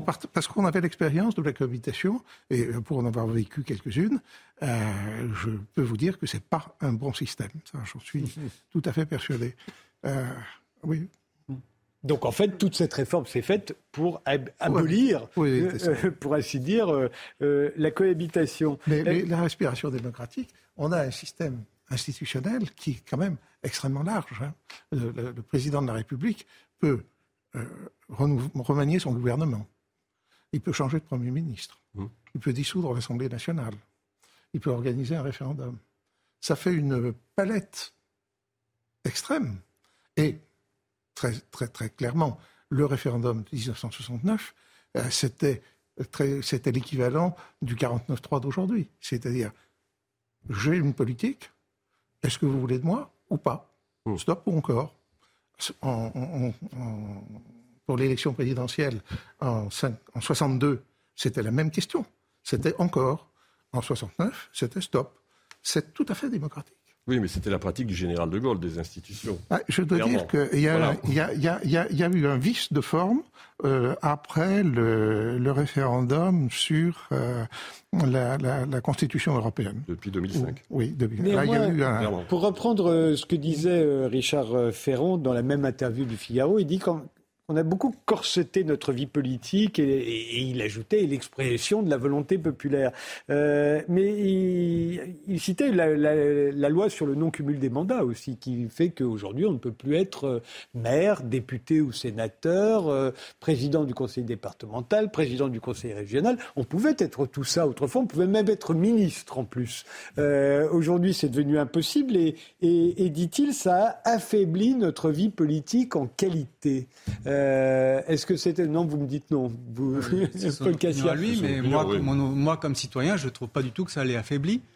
Je trouve que c'est, je trouve préférable, comme citoyen, d'avoir des parlementaires qui sont parlementaires, ce qui n'empêche pas d'exercer un mandat local, pas du tout. Mmh. Un, parlementaire peut parfaitement avoir un mandat local, mais pas un mandat exécutif. Et c'est quand même normal qu'on soit député ou sénateur ou sénatrice et qu'en même temps on ne soit pas maire ou président conseil départemental, président de conseil régional. C'est une limitation limitée, si j'ose dire qui n'empêche pas d'être ancré dans le réel, de venir à des émissions de télévision, d'aller faire le marché, d'aller faire ses courses, de rencontrer des citoyens et des citoyennes.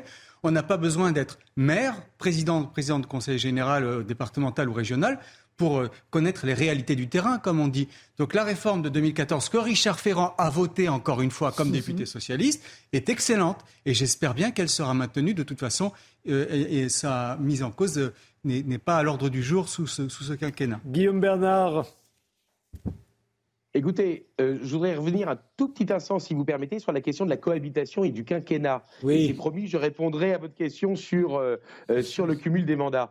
je dois avouer que je suis un peu étonné par, le fait que l'on avalise ici le fait que la, le quinquennat avait pour objectif et qu'il aurait réussi d'empêcher les cohabitations. Il me semble tout de même que la grande coalition macronienne qui, sur le modèle allemand, euh, de l'alliance CDU-SPD eh bien, euh, a euh, d'une certaine manière institutionnalisé la cohabitation et ne l'a en aucune manière véritablement empêchée. Et puis je me permettrai de rappeler que le quinquennat, avant même les cohabitations de 86, 93 et 97, le quinquennat avait été voté en termes identiques par les deux assemblées en 1973, et ce n'est que la maladie et la mort du président Pompidou qui a empêché que euh, soit le Congrès, euh, soit le référendum ne soient réunis pour pouvoir avaliser euh, le quinquennat. Donc depuis très longtemps, on avait pensé au quinquennat avant bien même la cohabitation,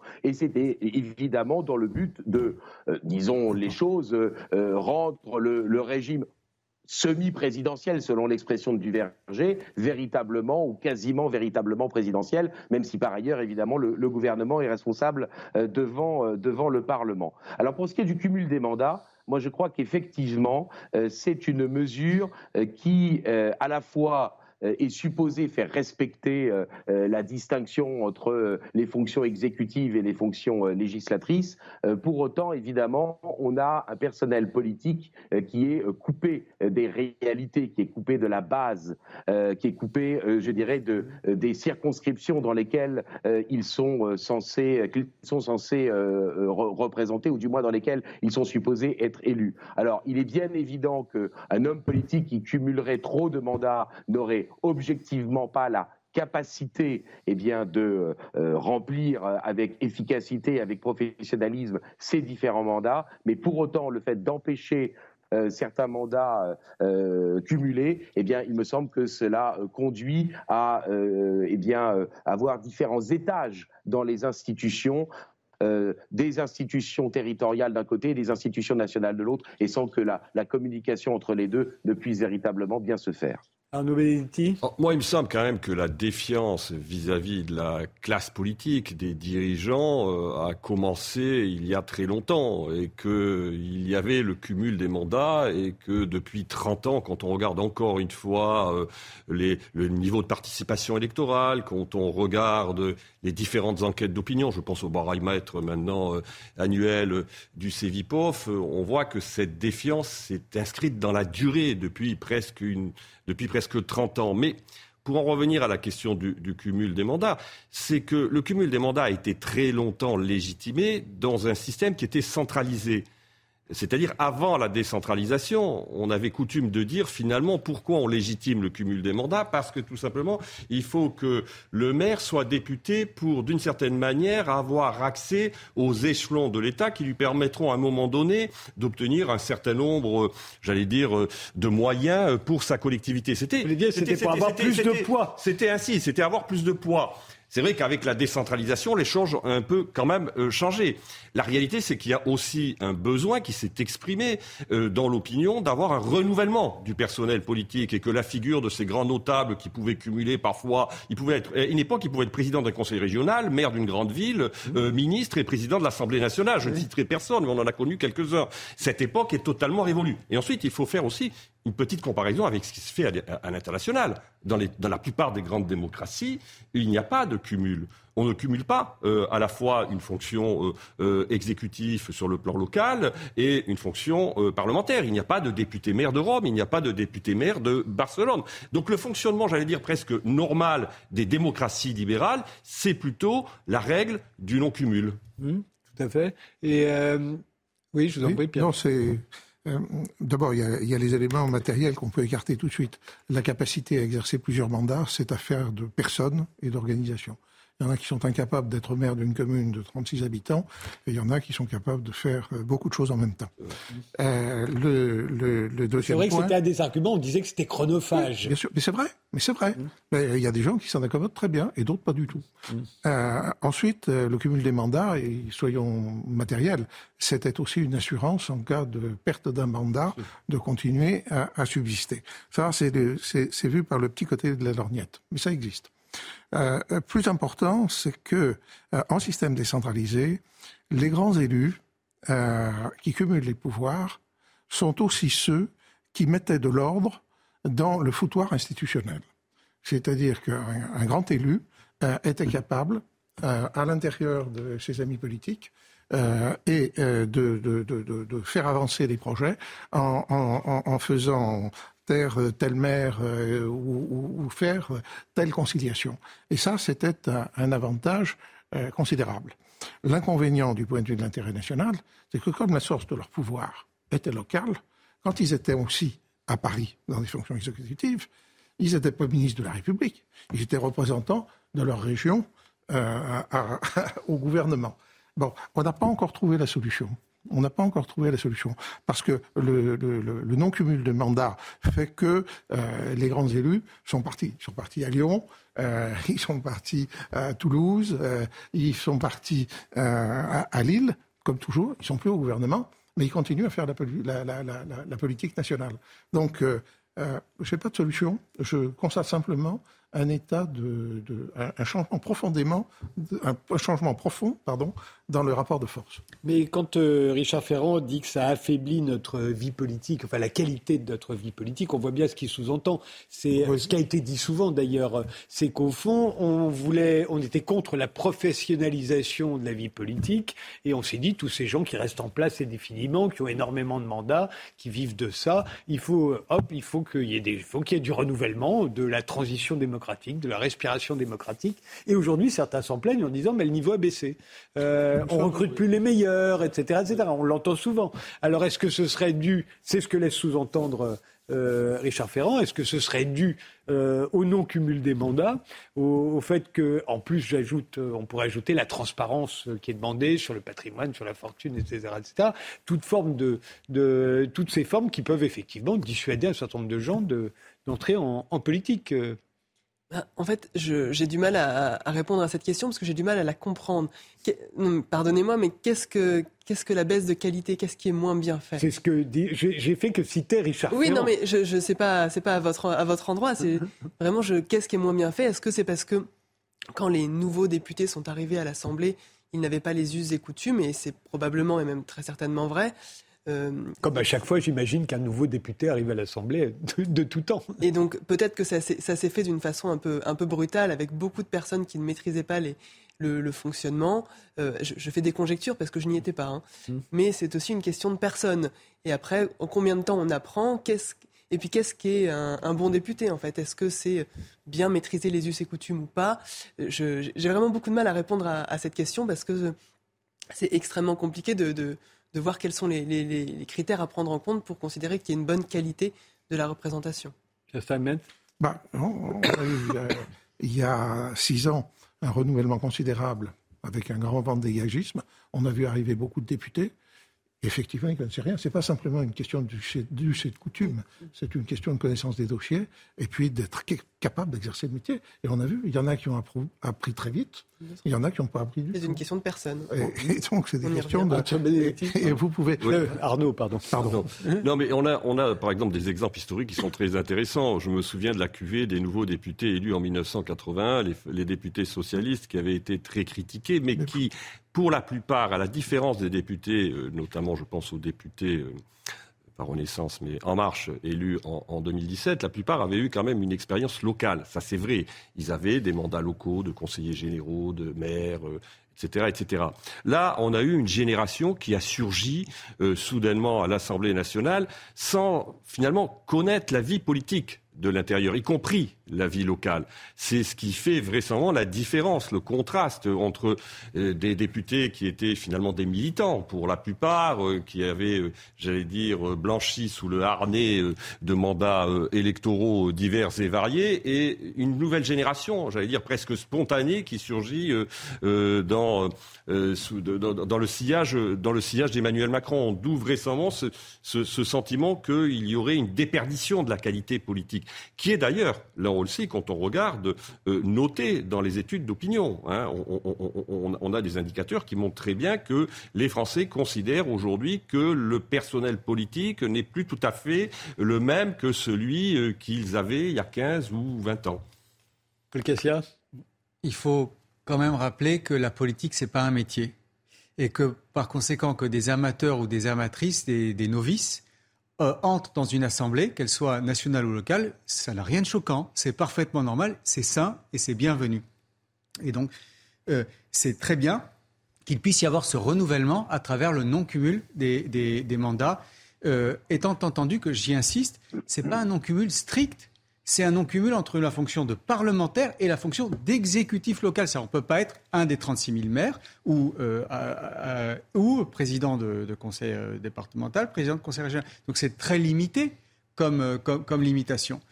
et je ne, je ne, sais pas comment déterminer si la qualité de la vie politique a été améliorée ou affaiblie par, par la réforme. Je constate seulement qu'elle permet un renouvellement des. C'est le but. oui, elle permet euh, à, des personnes d'avoir des mandats euh, qu'elles n'auraient pas eu autrement si le cumul a, été maintenu. De ce point de vue-là, ça me semble être une très très bonne réforme. celle de, Dans les arguments pour, en faveur du non-cumul des mandats, il y avait aussi les conflits d'intérêts, justement. Absolument. Qui pouvaient naître du fait qu'on était euh, maire d'une ville et en même temps député ou, ou, président du Conseil général. Juste un petit élément pour terminer sur ce point de vue, enfin sur cette idée je ne suis pas sûr que le, renouvellement, le gros renouvellement de 2017 soit uniquement dû à la question du non-cumul des mandats. Il faut aussi remettre en perspective le fait de, de l'arrivée euh, d'Emmanuel Macron à, cette candidature et de la création d'un nouveau parti politique qui est aussi euh, spécifique à, 2017 et qui doit euh, se détacher en partie de la question du, de l'interdiction du, cumul des mandats. Guillaume Bernard Guillaume Bernard Oui, un mot, c'est-à-dire que nos députés sont supposés, selon la, théorie euh, qui est en place dans le régime actuel, être euh, élus dans une circonscription, mais être les représentants de la nation. Et je crois qu'il y a là une, euh, distorsion d'avec ce que pensent les électeurs qui est dommageable. Euh, je suis persuadé que les électeurs considèrent que lorsqu'ils ont élu un député dans une circonscription, dans leur circonscription, ils ont élu quelqu'un pour les représenter eux. Et donc je crois que euh, euh, ça explique le fait qu'un certain nombre de nos concitoyens ne comprennent pas pourquoi eh bien, leur maire ne pourrait pas être en même temps eh bien, le député de la circonscription. Mais euh, c'est vrai que c'est une euh, différence importante et, il, faut, euh, il faut rappeler pourquoi, Guillaume Bernard. Pourquoi est-ce qu'un député, c'est le représentant de la nation et ce n'est pas le représentant, en fait, uniquement de ses électeurs? Eh bien, parce qu'en fait, notre système repose sur l'idée que c'est la nation en tant que corps social, corps politique qui va exprimer une volonté. Et, par conséquent, euh, puisqu'on ne pourrait pas euh, consulter sans arrêt sur tous les sujets tous les électeurs, tous les citoyens, eh bien, il faut une représentation eh bien, euh, en miniature du corps social qu'est la nation. Donc ce sont les élus qui vont exercer la volonté, enfin qui vont exprimer, qui vont déterminer la volonté générale. donc les élus ne sont pas les représentants des différentes circonscriptions, mais ils sont supposés être l'incarnation du corps social euh, dans sa globalité.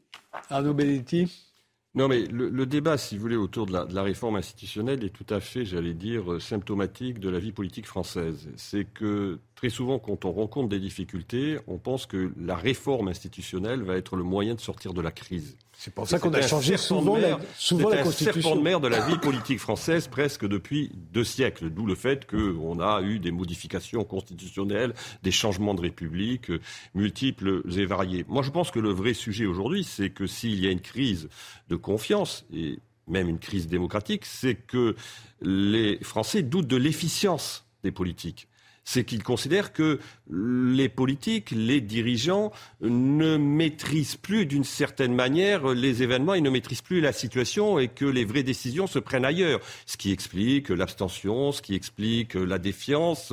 Et ce n'est vraisemblablement pas par une réforme une énième réforme constitutionnelle, euh, aussi louable soit-elle, que l'on va retisser le lien de confiance euh, entre le corps social et le corps politique. Le problème, il est d'abord fondamentalement politique. Alors, évidemment, il y a certainement des pistes d'amélioration, de fluidité à donner dans le fonctionnement de nos institutions, pas forcément d'ailleurs celles qui sont aujourd'hui euh, esquissées par M. Ferrand, il me semble, mais ce n'est pas là, en tout cas, le problème essentiel. Je ne crois pas que le problème institutionnel soit le problème politique majeur aujourd'hui de la société française. Mais, alors, forcément, on se demande quel est le problème, parce que euh, vous avez raison, c'est certainement une facilité d'esprit que de se dire il suffirait de changer les institutions ou il suffirait de, de revenir à autrefois quand les hommes politiques étaient formidables et que maintenant ils seraient, ils seraient devenus médiocres. Euh, mais tout le monde cherche quelque chose, euh, puisque pourquoi ce serait inéluctable que tout à coup les Français n'aient plus euh, confiance ou ne se sentent plus représentés par leurs représentants. Bien. Je crois que Benedetti a raison en disant on ne peut pas trouver, on ne peut pas espérer trouver la solution dans le changement institutionnel. Mais les institutions, c'est la boîte à outils des, politiques. C'est là où ils iront la truelle, la scie, euh, le tire-bouchon. Et donc, on ne peut pas faire une bonne politique si on n'a pas une bonne boîte à outils. Et donc la difficulté, c'est de trouver quelle est la bonne boîte à outils pour correspondant à l'époque d'aujourd'hui.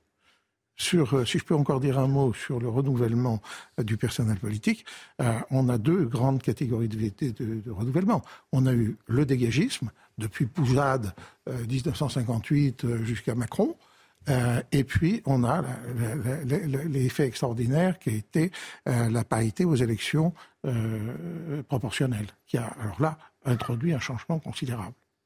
Beaucoup plus que le non-cumul des mandats.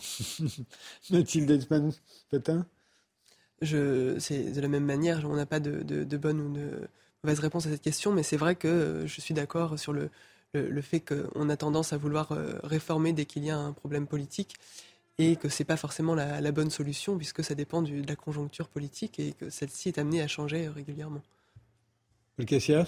Alors, les deux euh, éléments qu'on a abordés ce soir. le mandat du président de la République qui n'est pas renouvelable, euh, qui n'est renouvelable qu'une fois, et le cumul du mandat parlementaire et local, ce sont deux sujets sur lesquels je trouve qu'il ne faut pas avoir de modification. Ce sont deux bonnes réformes. On peut quand même se féliciter, je crois, d'avoir eu quelques bonnes réformes. Le vrai sujet d'aujourd'hui, euh, ce qui me semble-t-il pêche sous la Ve République en 2023, c'est l'excès de présidentialisation. C'est le fait que les pouvoirs, on l'a bien vu avec la réforme des retraites, sont concentrés dans les mains d'une seule personne. Et même si cette personne n'a qu'une majorité relative à, l'Assemblée nationale, et le fait qu'il n'y ait pas suffisamment de contre-pouvoirs. Je ne parle pas ici sous le contrôle de, Pierre Steinmetz puisqu'il a été au Conseil constitutionnel, mais les contre-pouvoirs sont insuffisants, ne permettent pas de contrebalancer la toute-puissance de l'exécutif qui, euh, qui, pour le coup, est complètement décalé par rapport à ce qu'on attend euh, aujourd'hui en termes de renouvellement et en termes de lutte contre les conflits d'intérêts. Alors, Paul Cassia nous a dit où est le problème à son avis. Guillaume Bernard, il est où le problème à votre avis, vous?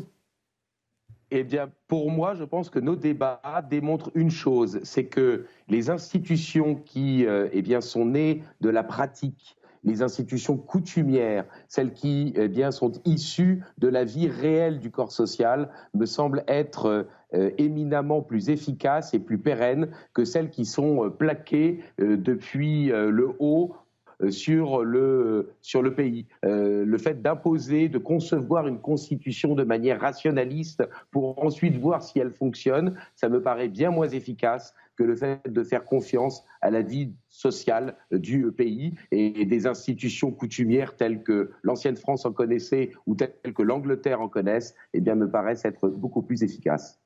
Steinmetz Oui, non, simplement pour dire qu'un président tout-puissant, euh, on a vu comment il a imposé la réforme des retraites. Il a quand même mis un quinquennat sans pouvoir la faire, et le second, ça a tangué très fort. Je crois que les contre-pouvoirs, ils sont partout. Ils sont dans la presse, ils sont dans les syndicats, ils sont dans l'opinion, ils sont dans les réseaux sociaux. Euh, je vous assure, entre le pouvoir de faire et le pouvoir d'empêcher, Aujourd'hui, c'est le pouvoir d'empêcher qui est le plus important. Ah, c'est inexact. et, et où, serait le problème, où serait le problème d'après vous? Ah, je pense que le problème fondamental, je rejoins euh, un peu ce que disait Benedetti, c'est qu'on est dans une société qui est tellement fracturée que euh, bon, y a un individualisme euh, absolument affolant, une perte totale du sens de l'intérêt général, une perte totale de la primauté de l'intérêt général sur les intérêts spécifiques, qui sont légitimes, tout à fait, mais qui ne sont que particuliers. Et une incapacité à rassembler les Français sur quelques principes communs. vraiment, c'est ça le, sujet d'inquiétude. Oui, alors il y a aussi ce qui s'est quand même euh, largement développé, euh, là aussi, dans une grande partie du corps social, il y a un sentiment de dépossession. De dépossession de, de, dépossession de son expression, de, son, de dépossession de sa maîtrise finalement sur, le, sur les événements. Je vais prendre quand même un élément qui est très important, et vous l'aviez tout à l'heure cité, c'est 2005. Euh, le, référendum de 2005 constitue à mon sens une rupture très importante dans la perception que les Français se font de leur vote. On, parle, on dit les Français ne votent plus. Mais quand même, 2005, il ne faut pas oublier, vous avez 55% des Français qui disent non, alors à tort ou à raison, ce n'est pas le problème, ce n'est pas la question, à euh, un projet de traité euh, constitutionnel européen. Et la réalité, c'est que quelques années plus tard, d'une autre manière, avec une autre méthode, 80% euh, de ce traité est réintroduit. donc, il y a là quand même quelque part un hiatus qui se crée inévitablement entre la perception que se font les Français de leur rôle de citoyen et la façon dont le pouvoir va à un moment donné orchestrer la décision, va produire la décision. Et je pense que cette crise est une crise en effet profonde de confiance, une crise démocratique profonde qui fait encore une fois qu'on n'a pas les outils aujourd'hui peut-être à notre disposition pour la, pour la résoudre, mais qu'elle est latente, qu'elle est continue, qu'elle est soutenue et que manifestement, pour l'instant, on se heurte à un vrai sujet. Dernier sujet, juste un dernier non, point. Non, plus le temps. Ah, Très vite. dans, cette même continuité, et, le, pouvoir aujourd'hui cherche à redonner confiance aux électeurs, mais en faisant des choses qui ne marchent pas, une convention citoyenne qui n'est ah qui fait, pardon, qui fait pchit, euh, des, conventions à droite à gauche, on, veut euh, des, grands débats pour donner l'impression de donner la parole aux citoyens et les citoyens se, se disent qu'en fait ça ne marche pas. Donc, euh, je vous remercie euh, tous les cinq d'avoir participé euh, à cette émission. Merci de nous avoir suivis et rendez-vous demain pour un prochain numéro, demain, dimanche, 22h, les visiteurs du soir. Je vous souhaite une très bonne nuit.